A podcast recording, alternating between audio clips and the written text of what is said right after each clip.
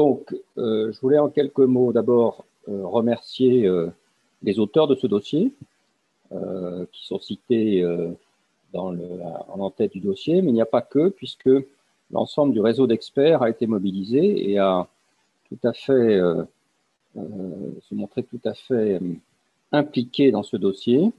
Et je voudrais vraiment remercier tous ceux du réseau d'experts. Il doit être au, total une quarantaine. On essaiera de les citer, en tout cas citer tous ceux qu'ils souhaitent dans la version finale du dossier, qui ont contribué soit par des relectures, soit en transmettant des idées, à la confection de ce dossier. Euh, et donc, merci beaucoup à tous de ce, travail important. Quel est finalement, quand on a décidé de, faire ce dossier, quel est finalement l'objectif que nous avons suivi? Euh, Premier objectif, et peut-être le principal, c'est que nous pensons que les sujets de transition écologique doivent être au cœur des débats électoraux euh, de ce prochain mois. Euh, pour une raison très simple, c'est que les compétences des régions en matière de transition écologique sont extrêmement importantes. Euh, je vous les rappelle, en particulier la conjugaison de la compétence climat, de la compétence développement économique, de la compétence transport.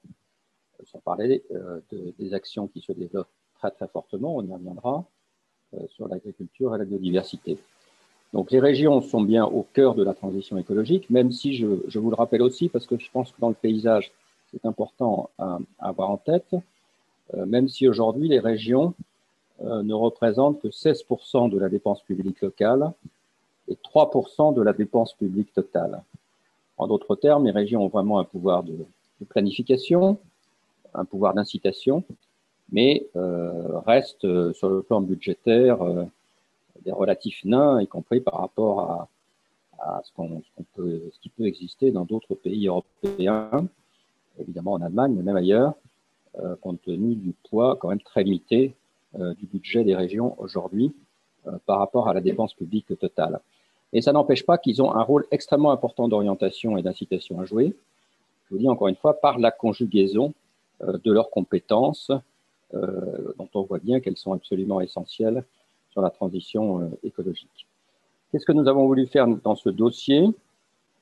Nous avons voulu euh, donc mettre l'accent sur ces sujets, évidemment, que ce soit des sujets débattus, et nous avons voulu euh, deux choses pour y parvenir, qui présentent l'originalité du dossier. La première chose, c'est d'abord de répertorier l'ensemble des, bonnes pratiques dans les différentes régions, de manière tout à fait pluraliste, euh, des bonnes pratiques qui peuvent exister dans les régions sur tous ces sujets. Euh, nous n'avons pas voulu, je vous le dis très directement, et ce n'est pas l'objet de l'atelier d'aujourd'hui, avoir une appréciation sur la performance écologique des régions, pour deux raisons. D'abord parce que chaque région a sa propre identité, sa propre originalité, ses propres problèmes, et donc il nous paraissait assez peu cohérent de faire un diagnostic euh, qui puisse, soit tout à fait valide euh, de façon globale. Euh, il aurait fallu faire des diagnostics région par région. ça demandait un travail absolument considérable.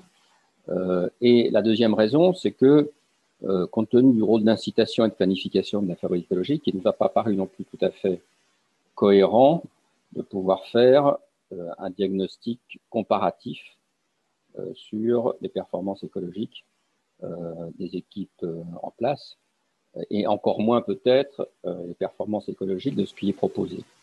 Cela dit, ça laisse évidemment euh, le citoyen, et c'est bien notre objectif, sensibiliser à ce sujet, ayant envie de discuter ce sujet, mais tout à fait libre ensuite de choisir euh, le candidat qu'il préfère en fonction de ses priorités.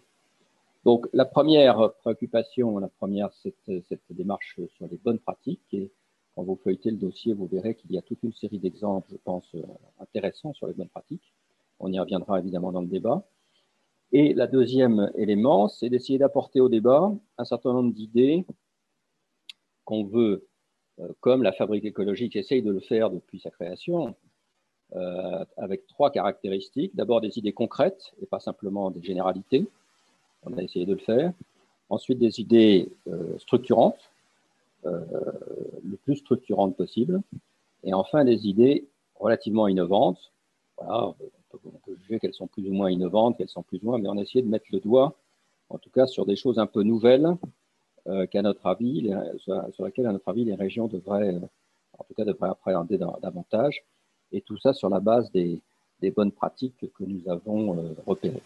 Donc, vous avez vu l'ensemble des fiches euh, qui porte sur le climat, sur la mobilisation autour du Green Deal européen, sur l'aménagement du territoire, sujet essentiel, sur la maîtrise de l'énergie et des énergies propres, sur le développement économique, sur la transition agricole et alimentaire, sur l'éducation et le développement durable, sur l'action pour la biodiversité et sur l'enjeu majeur de la mobilité. Nous avons mis en avant neuf propositions qui nous paraissent les plus importantes et, les plus euh, peut-être innovantes mais il y a d'autres propositions dans le dossier qui ont tout à fait aussi leur pertinence et qui peuvent très bien être lues. Voilà la présentation très rapide euh, de ce dossier. Et donc, ce que je vous propose, euh, c'est d'organiser l'atelier de la façon suivante. D'abord, peut-être une réaction générale de nos deux grands témoins que je représente, mais je ne suis pas sûr qu'ils aient besoin d'être présentés parce qu'ils sont très connus. Et que, en tout cas, je remercie beaucoup d'avoir accepté leur, participation à cet atelier. Euh, d'abord Chantal Joanneau, euh, ancienne secrétaire d'État à l'écologie, aujourd'hui présidente de la Commission nationale du débat public, et surtout peut-être ce qui nous intéresse particulièrement dans cet atelier, ancienne vice-présidente de région chargée des sujets de, transition, de la transition écologique. Donc son expérience sera évidemment extrêmement utile et importante. la lumière qu'elle donnera sur un certain nombre de sujets sera extrêmement utile. je remercie aussi Michel Badré, euh, là aussi qu'on ne présente plus, en tout cas pour les, gens qui suivent un peu les sujets de, transition écologique, Michel Barré, qui a été pendant très longtemps haut fonctionnaire au ministère de l'écologie, ancien conseiller euh, économique, social et environnemental, et dont le dernier fait d'armes, pour bien dire glorieux, euh, a été ce qu'il a présidé la mission euh, sur Notre-Dame-des-Landes, euh, c'est peut-être pas le dernier, d'ailleurs, je m'en excuse, Michel, fait peut-être des faits d'armes depuis. Mais enfin, en tout cas, c'est un fait d'armes tout à fait notable et intéressant. Il a présidé donc la mission sur Notre-Dame-des-Landes qui a amené à l'arrêt de ce projet d'aéroport. Voilà, donc je vous propose de leur donner la parole pour de quelques minutes, très rapidement, pour un peu une appréciation générale. Euh, voilà, et puis ensuite, nous passerons, en revue avec trois, grandes thématiques.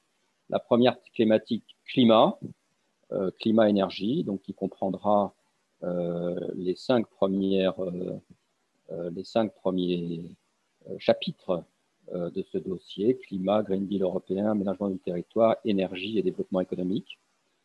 donc, première, première réflexion là-dessus que j'introduirai là aussi en deux, trois minutes, et puis ensuite je vous, je vous passerai la parole. Deuxième thématique, agriculture, biodiversité, formation. Euh, qui seront donc euh, euh, les chapitres sur la transition agricole alimentaire, l'éducation et le développement durable, la biodiversité, qui là aussi est un sujet absolument, absolument majeur.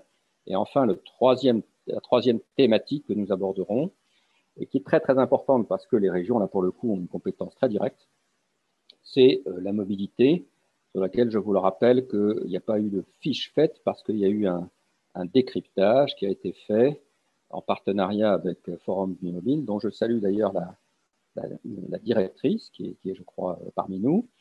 Euh, donc, euh, euh, un décryptage qui a été fait, que vous pouvez trouver sur le site de la Fabrique écologique. Et j'en profite pour vous rappeler que ce, décryptage a donné lieu ensuite à une réunion organisée en partenariat avec Forum du Mobile, où nous avons interrogé l'ensemble des candidats aux élections régionales en Ile-de-France sur ces sujets de mobilité. Vous pourrez retrouver le, la vidéo de cette, de, cette, de cette réunion qui était, je crois, assez passionnante euh, sur le site de la Fabrique écologique, sur notre chaîne YouTube, sur le site de Forum d'Immobile, enfin à beaucoup d'endroits et sur Google sans, sans, difficulté. Voilà, donc je vous propose de passer brièvement la parole à Chantal puis à Michel. Et puis ensuite, nous passerons au premier thème. À toi, Chantal. Merci. Bonjour à, merci à toi, bonjour à, toutes et à tous. Merci pour cette invitation. C'est quand même extrêmement, euh, extrêmement agréable et je suis ravie de retrouver Michel euh, Badry. Alors avec Michel, Nous avons énormément d'interactions puisqu'il est très actif avec la, CNDP et en particulier parmi les différents faits d'armes de Michel, mais il y en a de multiples. Il y a notamment la présidence d'un comité qui euh, suit les problèmes de gouvernance sur la gestion des déchets radioactifs. Alors, ce n'est pas le sujet d'aujourd'hui, mais euh, il montre, si besoin en était d'ailleurs, euh, la reconnaissance qu'il a de l'ensemble des, acteurs. Euh, alors, donc une réaction à chaud par rapport à, ce document. D'abord, franchement, c'est un document d'une grande qualité, c'est une vraie mine d'or, je trouve, parce qu'il est très sourcé. Il est, donc, on, peut retrouver effectivement toutes les délibérations à l'origine des propositions. il est très réjouissant on n'insistera jamais assez sur ce fait qu'il est réjouissant parce qu'il montre les aspects positifs et puis surtout il montre que c'est en cours. C'est-à-dire qu'on voit une vraie évolution dans l'ensemble des, politiques euh, régionales. Et un point important, euh, vraiment très important, moi qui m'a beaucoup frappé justement quand j'étais vice-présidente, tu as noté que euh, les, marges, effectivement, les, régions par rapport à l'ensemble des dépenses publiques ne représentent peut-être pas beaucoup, mais c'est à peu près le seul niveau de collectivité qui a un effet de levier majeur parce qu'il peut vraiment choisir ses dépenses, il peut vraiment les orienter. Si on prend par exemple les dépenses des départements, elles sont dépenses complètement contraintes, avec très très peu de marge de, manœuvre. Il en est euh, de même pour une grande partie des dépenses de l'État et, même des, communes. Par contre, à l'échelle des régions, on a un choix qui est énorme pour euh, justement avoir cet effet de levier et entraîner les autres collectivités euh, avec nous. Et moi, c'est ce que j'avais beaucoup aimé quand j'étais vice-présidente, c'est qu'on a une capacité en fait à, rédiger euh, une politique, à penser la stratégie de la politique, à la rédiger, qui est vraiment énorme. Donc, le premier, ça c'est le premier point. Le deuxième point, la lecture de l'ensemble du document, moi, ce qui m'a frappé, j'allais dire, c'était c'est creux, évidemment. Euh, l'axe biodiversité reste toujours très faible. Mais ça, c'est un constat euh, qu'on fait tous, toutes et tous, je pense d'ailleurs. L'axe biodiversité reste toujours un peu le parent pauvre, on ne sait pas par quel bout le prendre. Euh, la séquence, dans la séquence éviter, réduire, compenser, la séquence évitement est toujours elle-même évitée d'ailleurs. Or, les collectivités à l'échelle des régions, elles ont un rôle majeur dans le domaine de l'aménagement du territoire. Et d'ailleurs, quand j'étais vice-présidente, j'avais réclamé qu'à côté de l'environnement, j'ai l'aménagement du territoire, parce que les deux sont complètement euh, indissociables. Et donc, c'est important d'ailleurs que les, enjeux d'aménagement du territoire dans votre document soient très haut placés, puisqu'ils déterminent, quand même beaucoup les autres, euh, enjeux. Et un, autre point qui est un impensé des régions, et je le dis avec euh, d'autant plus d'humilité que quand j'étais vice-présidente, c'était un impensé, c'est la question de la participation du public. C'est-à-dire que euh, autant à l'échelle euh, des, communes, des agglomérations, il y a vraiment une réflexion énorme autour de la participation du public qui est inhérente aux enjeux de transition écologique. Hein. c'est la c'est euh, Arus, c'est Rio. Voilà, les, enjeux d'environnement reposent énormément sur la participation du, public. Or, bon, là, il y a quelques éléments sur les budgets participatifs, mais c'est vrai que quand on pense SRADET, quand on pense plan, plan déchets, par exemple, on pense très peu participation du public. On pense beaucoup concertation avec les parties prenantes, mais très peu participation du, public. Voilà les, quelques points, j'en dirai pas plus parce que je sais que tu veux que ce soit très interactif. Merci beaucoup Chantal. Michel, à toi. Oui, merci beaucoup aussi de m'avoir invité. Euh, je trouve ça très intéressant. Je trouve que la démarche en elle-même est très intéressante aussi. Euh, et je rejoins beaucoup de choses que, de, que vient de dire Chantal. Je commencerai par la première remarque que je me suis faite en parcourant le dossier qui nous a été envoyé. Euh, c'est que l'aspect répertoire de bonnes pratiques m'a paru très riche. je dois dire beaucoup plus que ce que je pensais avant de le regarder. Et c'est évidemment très encourageant, c'est un bon signe. Je pense que si le même exercice avait été fait il y a dix ans, il aurait été beaucoup plus pauvre. Euh, et ça, c'est intéressant en soi.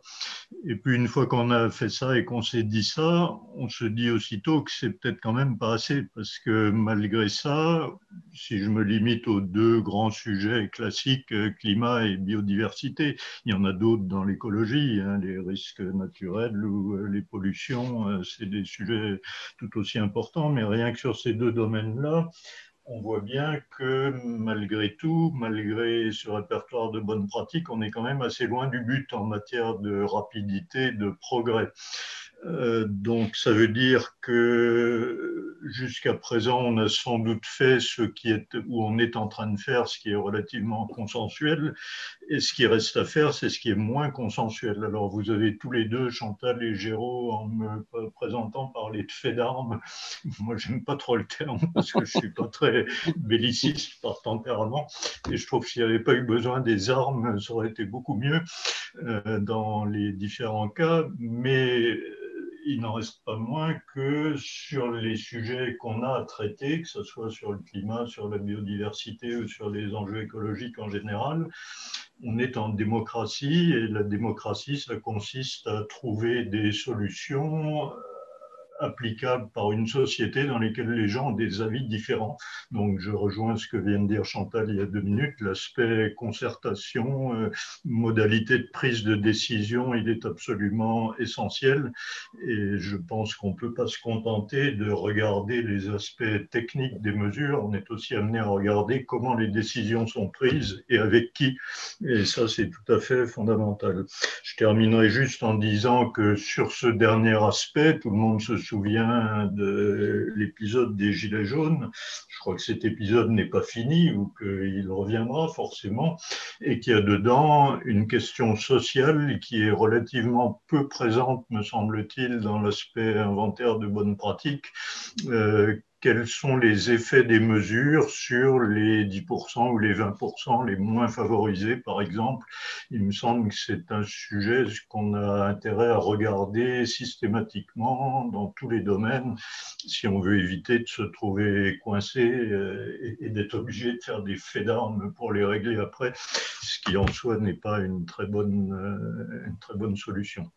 Mais je reviendrai ensuite dans, dans la suite du débat sans doute sur des choses plus précises. Merci beaucoup, Michel. Une précision, il est vrai que sur les, le, sujet des modalités de, construction des solutions et des, politiques, euh, y compris au niveau régional, est un sujet essentiel. Peut-être une erreur dans le dossier de ne pas avoir mis euh, une fiche ou des, éléments là-dessus. Il faut dire qu'on sort de tout un exercice que nous avons fait sur la Convention citoyenne, y compris en faisant le, et, sur les, suites de la Convention citoyenne, en particulier sur le fait que de nombreuses conventions citoyennes locales ou régionales se développent avec toute une série de suggestions et de propositions. Donc, euh, euh, c'est peut-être parce que nous avons fait cette note que nous n'avons pas repris là. Euh, en tout cas, si ça vous intéresse, évidemment, on peut évidemment en parler et surtout vous renvoyer la possibilité de, de, lire cette note qui est sur le site de la Fabrique écologique. Donc, on va peut-être passer au premier sujet, qui est un sujet sur climat, énergie, euh, aménagement du territoire. Euh, je, vous rappelle la règle du jeu. Euh, ceux qui souhaitent intervenir mettent un petit message dans le chat en disant qu'ils souhaitent intervenir et je leur donnerai la parole au fur et à mesure de leur demande de prise de parole. pour résumer, quelle est notre, la réflexion que nous avons dans ce dossier sur ce sujet Je crois qu'on peut résumer de quelques éléments suivants. Euh, au-delà des bonnes pratiques, quels sont, et, Michel a raison de poser le problème en ces termes, quels sont les éléments qui doivent être euh, améliorés, euh, corrigés pour arriver à accélérer la, transition, écologique. Le, premier élément, c'est qu'il nous semble que les régions ne mesurent pas, en termes de gouvernance, ne mesurent pas encore suffisamment bien leur trajectoire climatique et n'ont pas encore pris tout à fait les moyens, y compris en termes de délibération, d'avoir une délibération euh, complète sur la stratégie climatique. Euh, d'où d'ailleurs les, euh, deux premières propositions. c'est vrai que pour la mesure, c'est assez compliqué, puisque la région a un pouvoir d'incitation plus que le pouvoir de faire directement. mais il nous semble que les éléments que, dont nous disposons et le diagnostic que nous avons fait c'est qu'il y a une marge de progression assez forte euh, sur la, possibilité de mesurer. D'ailleurs, ce diagnostic est assez largement partagé par le dernier rapport du Haut Conseil pour le climat. Euh, et aussi, nous ajoutons sur la façon de délibérer sur ces sujets. D'où les premières propositions que nous faisons, à la fois mesurer une trajectoire carbone secteur par secteur, ce qui nous paraît plus réaliste que d'avoir un grand exercice de mesure des émissions globales qui, à vrai dire, a, assez peu de sens quand on pense aux compétences directes des régions. et le deuxième, deuxième proposition, c'est la possibilité, ce qui est tout à fait possible sans, sans s'adresser forcément à l'État, sans changer les lois, d'organiser un débat d'orientation climatique juste avant le débat d'orientation budgétaire et qui permette de faire le point sur la politique climatique. Je fais d'ailleurs une parenthèse sur, ces éléments euh, pour dire que l'ensemble de ces propositions, dans notre esprit, s'adressent aux responsables de région. Et volontairement, nous n'avons pas voulu euh, rentrer euh, dans des propositions s'adressant à l'État, même si ensuite, peut-être que l'État a des choses à faire par rapport à ça, mais nous pensons qu'il est important que euh, chaque niveau de collectivité puisse prendre en charge euh, des, choses, euh, avoir des capacités d'initiative, quitte ensuite à se retourner vers l'État pour savoir s'ils en ont exactement les moyens. Et donc, ces, propositions se font, sont faites pour les responsables régionaux et pour le débat électoral en l'occurrence. Le deuxième, la deuxième caractéristique sur le climat et l'énergie, c'est ce qu'a dit Chantal, c'est-à-dire qu'il nous semble essentiel de lier le sujet climatique avec le sujet d'aménagement du territoire. Et à notre avis, ce n'est pas du tout suffisamment fait. Euh, il y a au moins deux éléments. En, gros, si, on veut résumer notre, notre ligne directrice, euh, qui d'ailleurs est assez, classique, hein, mais la ligne directrice, c'est de, se dire l'aménagement du territoire euh, dans un monde zéro carbone, c'est d'abord un, un, aménagement où il y a une proximité des lieux de vie, de travail, de services, de commerce.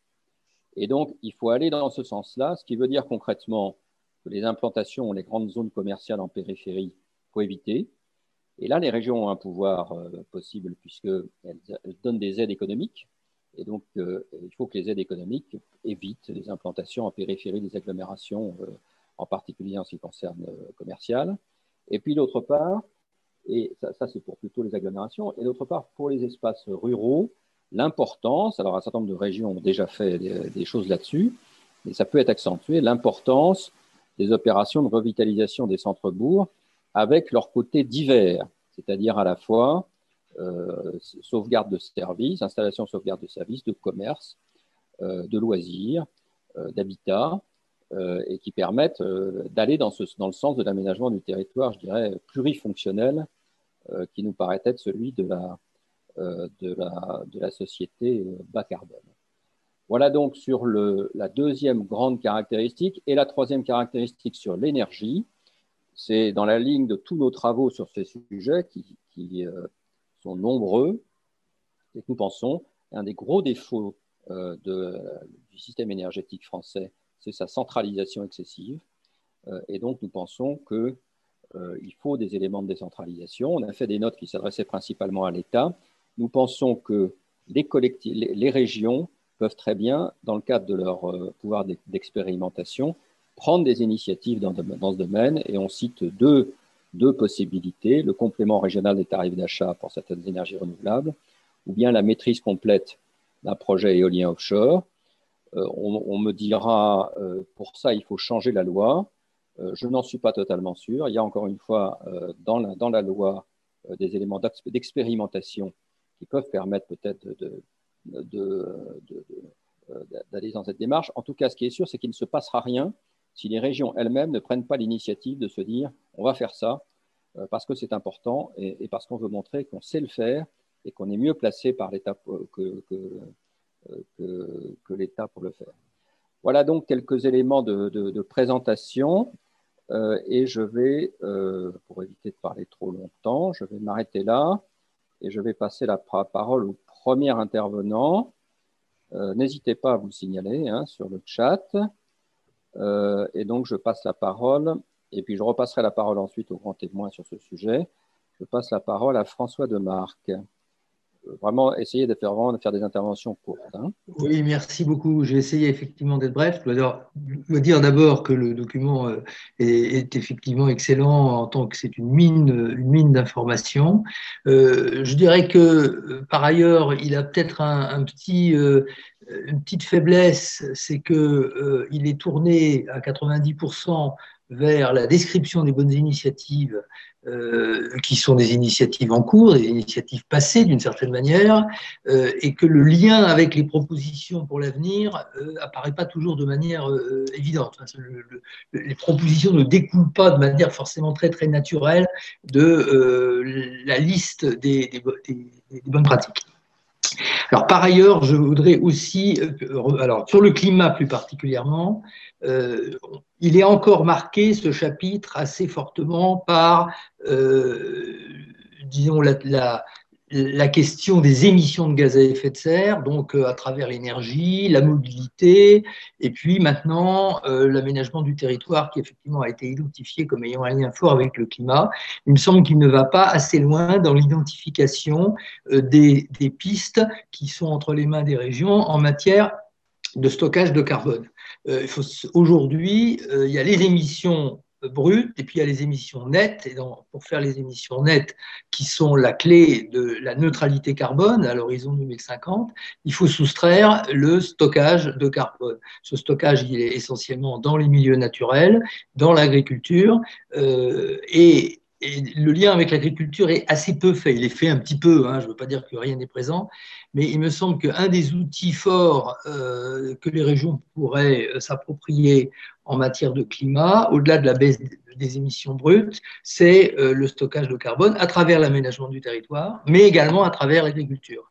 Alors, j'y reviendrai probablement tout à l'heure si, on m'y autorise à propos de l'agriculture, mais je pense que déjà, il y a un lien là qu'il faudrait écrire noir sur blanc euh, notamment euh, parce que les régions ont la possibilité peut-être d'aider les, les, collectivités de base à faire leurs plans climat, air, énergie territoriaux.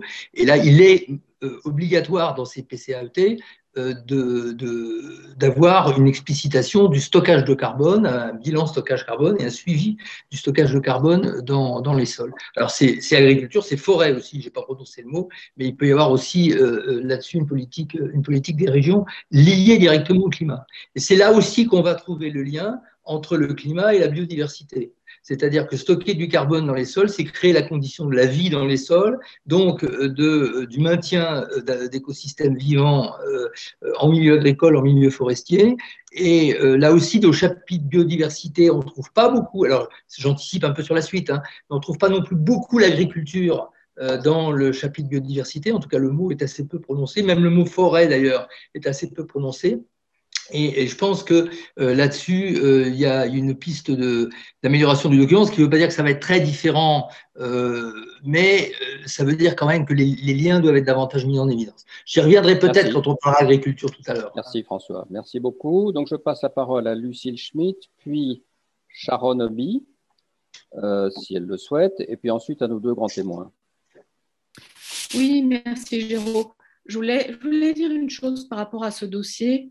Euh, c'est qu'au fait, en réfléchissant à la question euh, des élections régionales et des compétences des régions, on s'est aperçu que le contexte écologique, le contexte de la transformation écologique nous obligeait à regarder différemment les compétences régionales. C'est aussi pour ça, peut-être, que le dossier n'est pas parfait, comme vient de le dire François, mais c'est parce que, par ailleurs, les compétences d'aménagement du territoire, par exemple, il faut les regarder différemment si on les examine en lien avec la transformation écologique, si on fait le lien aussi entre la question climatique et la question de la biodiversité, parce que je voulais insister sur une chose, c'est que il ne va pas de soi que euh, s'intéresser à la question du dérèglement climatique et s'intéresser à la préservation de la biodiversité, ça soit euh, spontanément la même chose.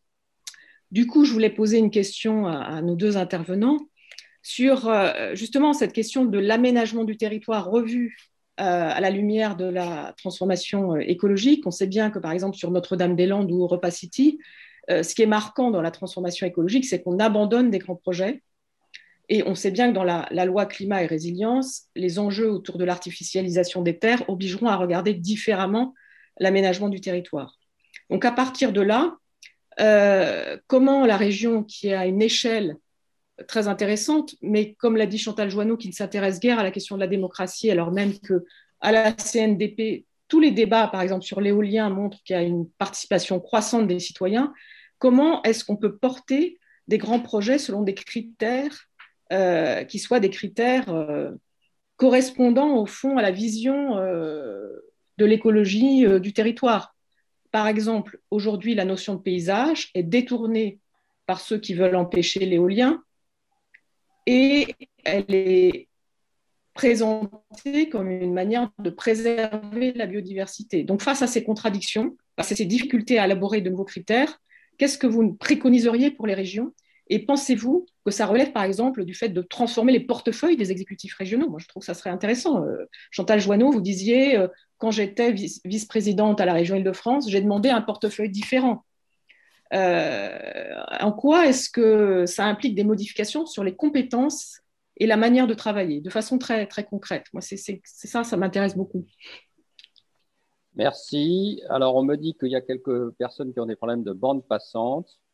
Donc, euh, contrairement à nos habitudes, je, dis qu'on assume, la fabrique écologique assume totalement de demander aux gens d'allumer leur vidéo, sauf évidemment quand ça pose quelques problèmes pour certains. Et donc, à ce moment-là, euh, si quelques-uns peuvent éteindre leur vidéo, pour que chacun puisse, puisse euh, suivre l'atelier dans des, dans des bonnes conditions. Alors, je passe la parole à, Sharon Hobby et puis ensuite à Chantal Joanneau, puis Michel Badré. bonjour, merci beaucoup. J'ai relevé ce que vous avez dit tout à l'heure, que les, les, progrès ou les nouvelles technologies n'étaient peut-être pas assez présentes ni assez listées. Euh, c'est vrai que moi, je vois en, lisant pas mal d'articles comme ça en vrac, qu'il y a des propositions intéressantes qui vont dans le sens euh, euh, de l'écologie, de la biodiversité, notamment l'habitat, qui est un grand, un grand responsable de nos problèmes actuels. Et je me demandais, est-ce qu'il y aurait un pôle qui pourrait identifier les manques technologiques ou les problèmes insolubles afin de favoriser la recherche euh, dans, dans, ces manquements? Ensuite, par rapport à la mobilité, j'ai vu passer récemment un article sur le potentiel du téléphérique urbain qui permet de, en fait de, n'avoir zéro emprise sur le sol. Et sur l'architecture, ben, l'architecture sur pilotis, ça me semble une piste assez intéressante parce que ça ne, ça ne bouffe pas le sol. Ça permet, si c'est suffisamment haut, euh, d'avoir des jardins ombragés en dessous. Et euh, après, j'avais remarqué qu'on avait un gros problème euh, par rapport aux inondations et l'excès de bitume. On sait qu'il existe du bitume poreux, par Merci. Peut-être qu'on peut vous arrêter là parce que les inondations, c'est plutôt l'artificialisation. Donc, on va traiter ça dans le deuxième chapeau. D'accord, excusez-moi. Merci. Non, non, ça va. pas, pas, de souci. Chantal. Et je vous rappelle, je vous rappelle la règle. Euh, si vous souhaitez intervenir après nos deux grands témoins, vous mettez intervention demandée dans le chat. Merci, Merci, Giro. Euh, je vais essayer. donc, je vais euh, sur la proposition d'une stratégie climatique globale et du coup secteur par secteur. Oui, alors oui, 100%. C'est-à-dire qu'il faut qu'il y ait un engagement à être 100% compatible à l'accord de Paris. Je simplifie, je caricature, mais il faut que cet engagement soit transversal et touche absolument tout, tous les secteurs. Le vrai problème auquel on est confronté quand on est dans les régions, c'est qu'on a donc des stratégies, puisqu'on vote toujours un peu des orientations stratégiques avant de voter des décisions euh, particulières. Et quand on vote les orientations stratégiques, c'est très général et c'est tellement plein de bonnes intentions qu'à la limite, on ne voit pas nécessairement les manques. C'est quand on passe à la pratique qu'on a besoin d'un éclairage euh, supplémentaire. Et moi, ce qui m'avait vraiment frappé, c'est que euh, décision par décision, il faut vraiment, une, entre guillemets, une étude d'impact. C'est-à-dire une vraie étude d'impact qui permette de mesurer euh, l'impact carbone direct et indirect du, projet, éventuellement d'ailleurs de mesurer les différentes alternatives pour que la décision ensuite soit éclairée. Et, ça, ça manque énormément parce qu'on on va te parler de tonnes de carbone évitées, mais à la limite, si tu pouvais avoir les tonnes de carbone évitées entre différentes propositions, tu pourrais arbitrer entre ces différentes propositions. Et donc, euh, ça, c'est un élément qui, manque. Euh, ça existe, hein, ça se fait dans certaines institutions. Il faut que ce soit fait par une institution indépendante et différente, évidemment, de, l'exécutif, mais euh, c'est possible. La question de l'aménagement de proximité, c'est-à-dire qu'il faut penser l'aménagement du territoire comme un écosystème euh, vraiment de manière écosystémique et, rompre avec cette vision d'un urbanisme complètement euh, fonctionnaliste et, spécialisé, euh, ça pose un, super sujet autour du changement d'affectation des sols. Ça a été évoqué tout à l'heure. D'ailleurs, la question du changement d'affectation des sols aussi, et la documentation du changement d'affectation des, sols, elle est, elle est, elle est prioritaire. On a très peu de données là-dessus. Mais alors, ce que je vous dis hein, sur l'impact carbone, je vous le dis pour les régions, je vous le dis aussi pour tous les grands projets de l'État. Nous qui euh, intervenons sur les débats publics, sur tous les grands projets à un stade très amont, jamais, mais jamais, on a de véritables études d'impact et de mesures carbone des différents projets. Donc c'est très difficile du coup de faire arbitrer le public autour d'enjeux environnementaux si on n'a pas les données environnementales. Euh, troisième euh, point sur les parcs offshore, c'est juste un petit point de détail. Euh, vous avez cité la région Bretagne, mais effectivement, la région Bretagne, c'est un bon exemple. Euh, au-delà, en fait, des différentes initiatives expérimentales qu'ils ont prises, par exemple, autour des, hydroliennes, sur le grand parc euh, au sud Bretagne, qui est un parc éolien, ils sont complètement partie prenante. Ils le portent avec l'État. Donc, même si légalement, ils n'ont pas ce, rôle, ils n'ont pas ce pouvoir, de fait, ils le portent avec l'État. Ils ont porté le débat public avec, avec l'État. Euh, je ne reviendrai pas sur le stockage carbone, parce que je partage ce qui a été dit tout à l'heure. Et euh, très très vite sur les compétences que ça implique pour porter des grands projets au niveau euh, régional. Alors, je n'ai pas très très bien euh, compris la, question, mais ça renvoie ce que je, sans doute à ce que je vous disais euh, tout à l'heure. Si on va vers le public, si on veut faire du débat public, si on veut prendre de bonnes décisions, il faut qu'elles soient éclairées. On n'insistera jamais assez sur ce sujet-là. Il faut qu'elles soient éclairées et il faut qu'on puisse présenter différentes alternatives avec leurs conséquences. Évidemment, euh, c'est facile en termes de carbone, c'est plus compliqué en termes de biodiversité, donc ça permettra d'arbitrer et les conséquences sociales. Ce que disait Michel tout à l'heure est vraiment prioritaire. Il faut identifier les publics qui sont, euh, qui sont entre guillemets perdants pour pouvoir identifier des mesures de compensation ou, euh, d'accompagnement. Ça, s'est vu dans le débat sur la PPE de manière majeure. Nous, on l'a vu, on l'avait dit au gouvernement dès mai 2018, euh, la transition écologique est vécue comme une injustice sociale. Donc il faut réellement mesurer les impacts sociaux des différentes mesures que l'on propose. Pardon, je suis trop long. Merci. Non, non, c'est parfait. Euh, Michel. Oui, Euh, un point d'abord par rapport à une question que tu as évoquée, Géraud, qui est celle de dire que vous ne faites pas de préconisation concernant l'État, mais en fait, on est typiquement à propos du climat euh, sur une, question d'articulation entre l'État, les régions et les collectivités infrarégionales. L'État, c'est très bien dans des outils qui existent, la stratégie nationale bas carbone ou la programmation pluriannuelle de l'énergie, se fixer des objectifs pour 2030, 2040, 2050. Et puis tout de suite après, on se prend la tête dans les mains et on dit mais comment on va faire pour que les régions euh, qui ne sont auxquelles on va pas notifier euh, leur part du boulot à faire, euh, que les régions se fixent leur stratégie et puis qu'ensuite à des niveaux plus locaux, chacun fait son job et puis qu'en additionnant tout ça, on arrive bien au total voulu. Et ça, on ne sait pas très bien faire. Donc c'est une difficulté que le Haut Conseil pour le climat a soulevé depuis longtemps en disant on a absolument besoin d'un système de, de concertation, de négociation entre l'État, les régions et les collectivités infrarégionales pour se répartir euh, la part du fardeau, comme euh, disent les spécialistes climatiques internationaux, mais pour que tout ça arrive bien à l'objectif voulu et qu'on constate pas qu'il y a des trous. Alors ça vaut typiquement pour euh, les objectifs de réduction d'émissions, mais aussi, par exemple, pour les programmes de développement d'énergie renouvelable, où on a aussi des objectifs affichés nationaux. Et puis, Chantal vient de le dire, chaque région se fixe sa stratégie, et puis on espère que tout ça va coller, mais c'est pas sûr d'avance. Alors, je voudrais rajouter un autre point, même s'il anticipe sur ce qu'on dira après, parce que je pense que c'est un sujet qui est à la fois climat et biodiversité et aménagement du territoire. C'est le sujet artificialisation des sols qu'on peut aussi baptiser presque euh, de la même façon lutte contre l'étalement urbain. Il y a dans le projet de loi en cours de discussion au Parlement, euh, la loi dite climat et résilience, il y a tout un chapitre sur l'artificialisation des sols. Je trouve que c'est tout à fait à juste titre, c'est une mesure très intelligente de mettre ça dans une loi climat parce que l'artificialisation des sols et l'étalement urbain, c'est un facteur de génération de déplacements contraints extrêmement fort, que ce soit pour les déplacements domicile-travail, domicile-commerce, etc. C'est un facteur d'implantation des, des activités à des endroits qui ne sont pas forcément optimaux.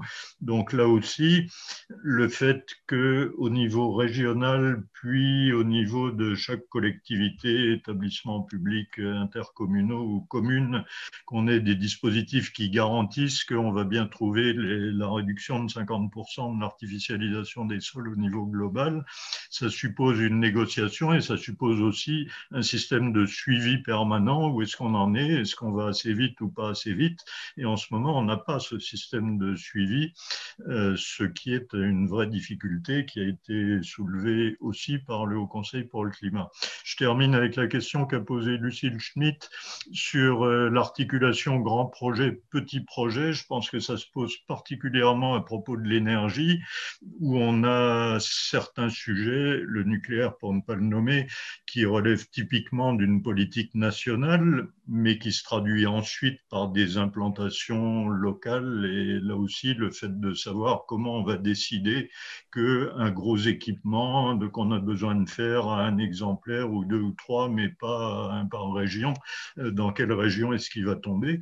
On a parlé tout à l'heure des centres de stockage de déchets nucléaires, ben c'est bien le cas. On n'a pas besoin d'en faire 50 en France, on a besoin d'en faire un pour le moment. Où est-ce qu'on va le mettre euh, C'est une question de discussion avec les régions. Et puis, en revanche, euh, la question globale, c'est le mix énergétique. C'est pas le nucléaire en soi, c'est comment on articule le nucléaire. Est-ce qu'on le maintient? Est-ce qu'on le réduit à l'occasion de la fin de vie des réacteurs actuels ou qu'est-ce qu'on fait? Et comment on articule ça avec le développement des énergies renouvelables? Et là, on est sur des stratégies régionales. L'éolien offshore ou terrestre, ça va pas être le même euh, en Normandie et en Grand Est où l'éolien offshore euh, n'est pas vraiment un problème. Donc, euh, le fait d'articuler ces stratégies nationales et régionales, ça me semble être un vrai sujet sur lequel il faudrait arriver à creuser un peu plus, sans doute. Alors, je passe la parole à Robert Spizicino, puis à Philippe Devers. Et puis, on passera peut-être au thème suivant, euh, si personne n'a de remords. Si quelqu'un a un remords, qu'il mette très vite. Intervention demandée. Merci beaucoup. Euh, d'abord, je ferai une petite remarque. C'est que euh, les schémas régionaux de cohérence écologique qui existent actuellement, qui sont dans la loi, sont en annexe des schémas régionaux d'aménagement et de développement et ne sont nullement opposables à quoi que ce soit dans la suite des opérations euh, dans la planification spatiale. Euh, je crois a une mesure extrêmement simple, à la limite, qui ne demande pas. Je pense qu'il y a des initiatives qui peuvent être prises par des régions sans pour autant que la loi soit modifiée, parce que tout ça est, assez simple, même en se drapant sous le drapeau de, d'expérimentation, c'est que euh, le schéma, euh, les, les, les, SRCE, schéma régional de cohérence écologique, soient confondus avec les schémas régionaux d'aménagement et de développement. Ça, c'est simple à opérer et c'est une mesure que des régions peuvent directement mettre en œuvre. Je voudrais revenir sur la question posée Lucille. Euh, sur un point. Euh, quand on mesure, je suis d'accord avec le constat général sur lequel je ne reviendrai pas, de l'importance euh, sur toute une série de sujets, et pas simplement sur le climat, mais on va le retrouver ailleurs, de l'aménagement du territoire régional. Et quand on regarde tous les débats qu'il y a derrière l'aménagement du territoire régional, à savoir la réduction des déplacements, donc la mise en cohérence des bassins d'emploi et des bassins de vie, donc la polycentralité, surtout, surtout la remise en cause d'une certaine métropolisation telle qu'elle se pratique au fil de l'eau actuellement, et, évidemment la protection absolue des terres agricoles. Quand on met ces différents débats bout à bout, ça fait un énorme chantier. Avec plein d'oppositions politiques et économiques de tous côtés. Donc, euh, pour reprendre ce que disait Lucille, je pense que c'est un grand projet que de remettre en cause aujourd'hui l'aménagement du territoire régional. Et qu'en ce sens, ça ne peut déboucher que si un processus de conduite du changement, ça a été abordé par quelqu'un dans le chat, et si un processus véritablement de mobilisation démocratique se fait autour de ça, car ça prendra du temps, ce sera difficile, et les débats sont compliqués euh, et pourtant essentiels. Voilà, c'est comment on fait. Euh, c'est le point principal parce que vous remarquerez que au stade actuel, ça n'a pas été abordé encore à ce niveau dans les débats touchant les régionales. Évidemment, parce que c'est un sujet explosif. Donc, peut-on l'aborder après? Si oui, comment? Comment mettre le débat sur la table au niveau où il doit l'être par rapport aux enjeux climatiques? Merci. Merci beaucoup. Donc, Philippe Devers.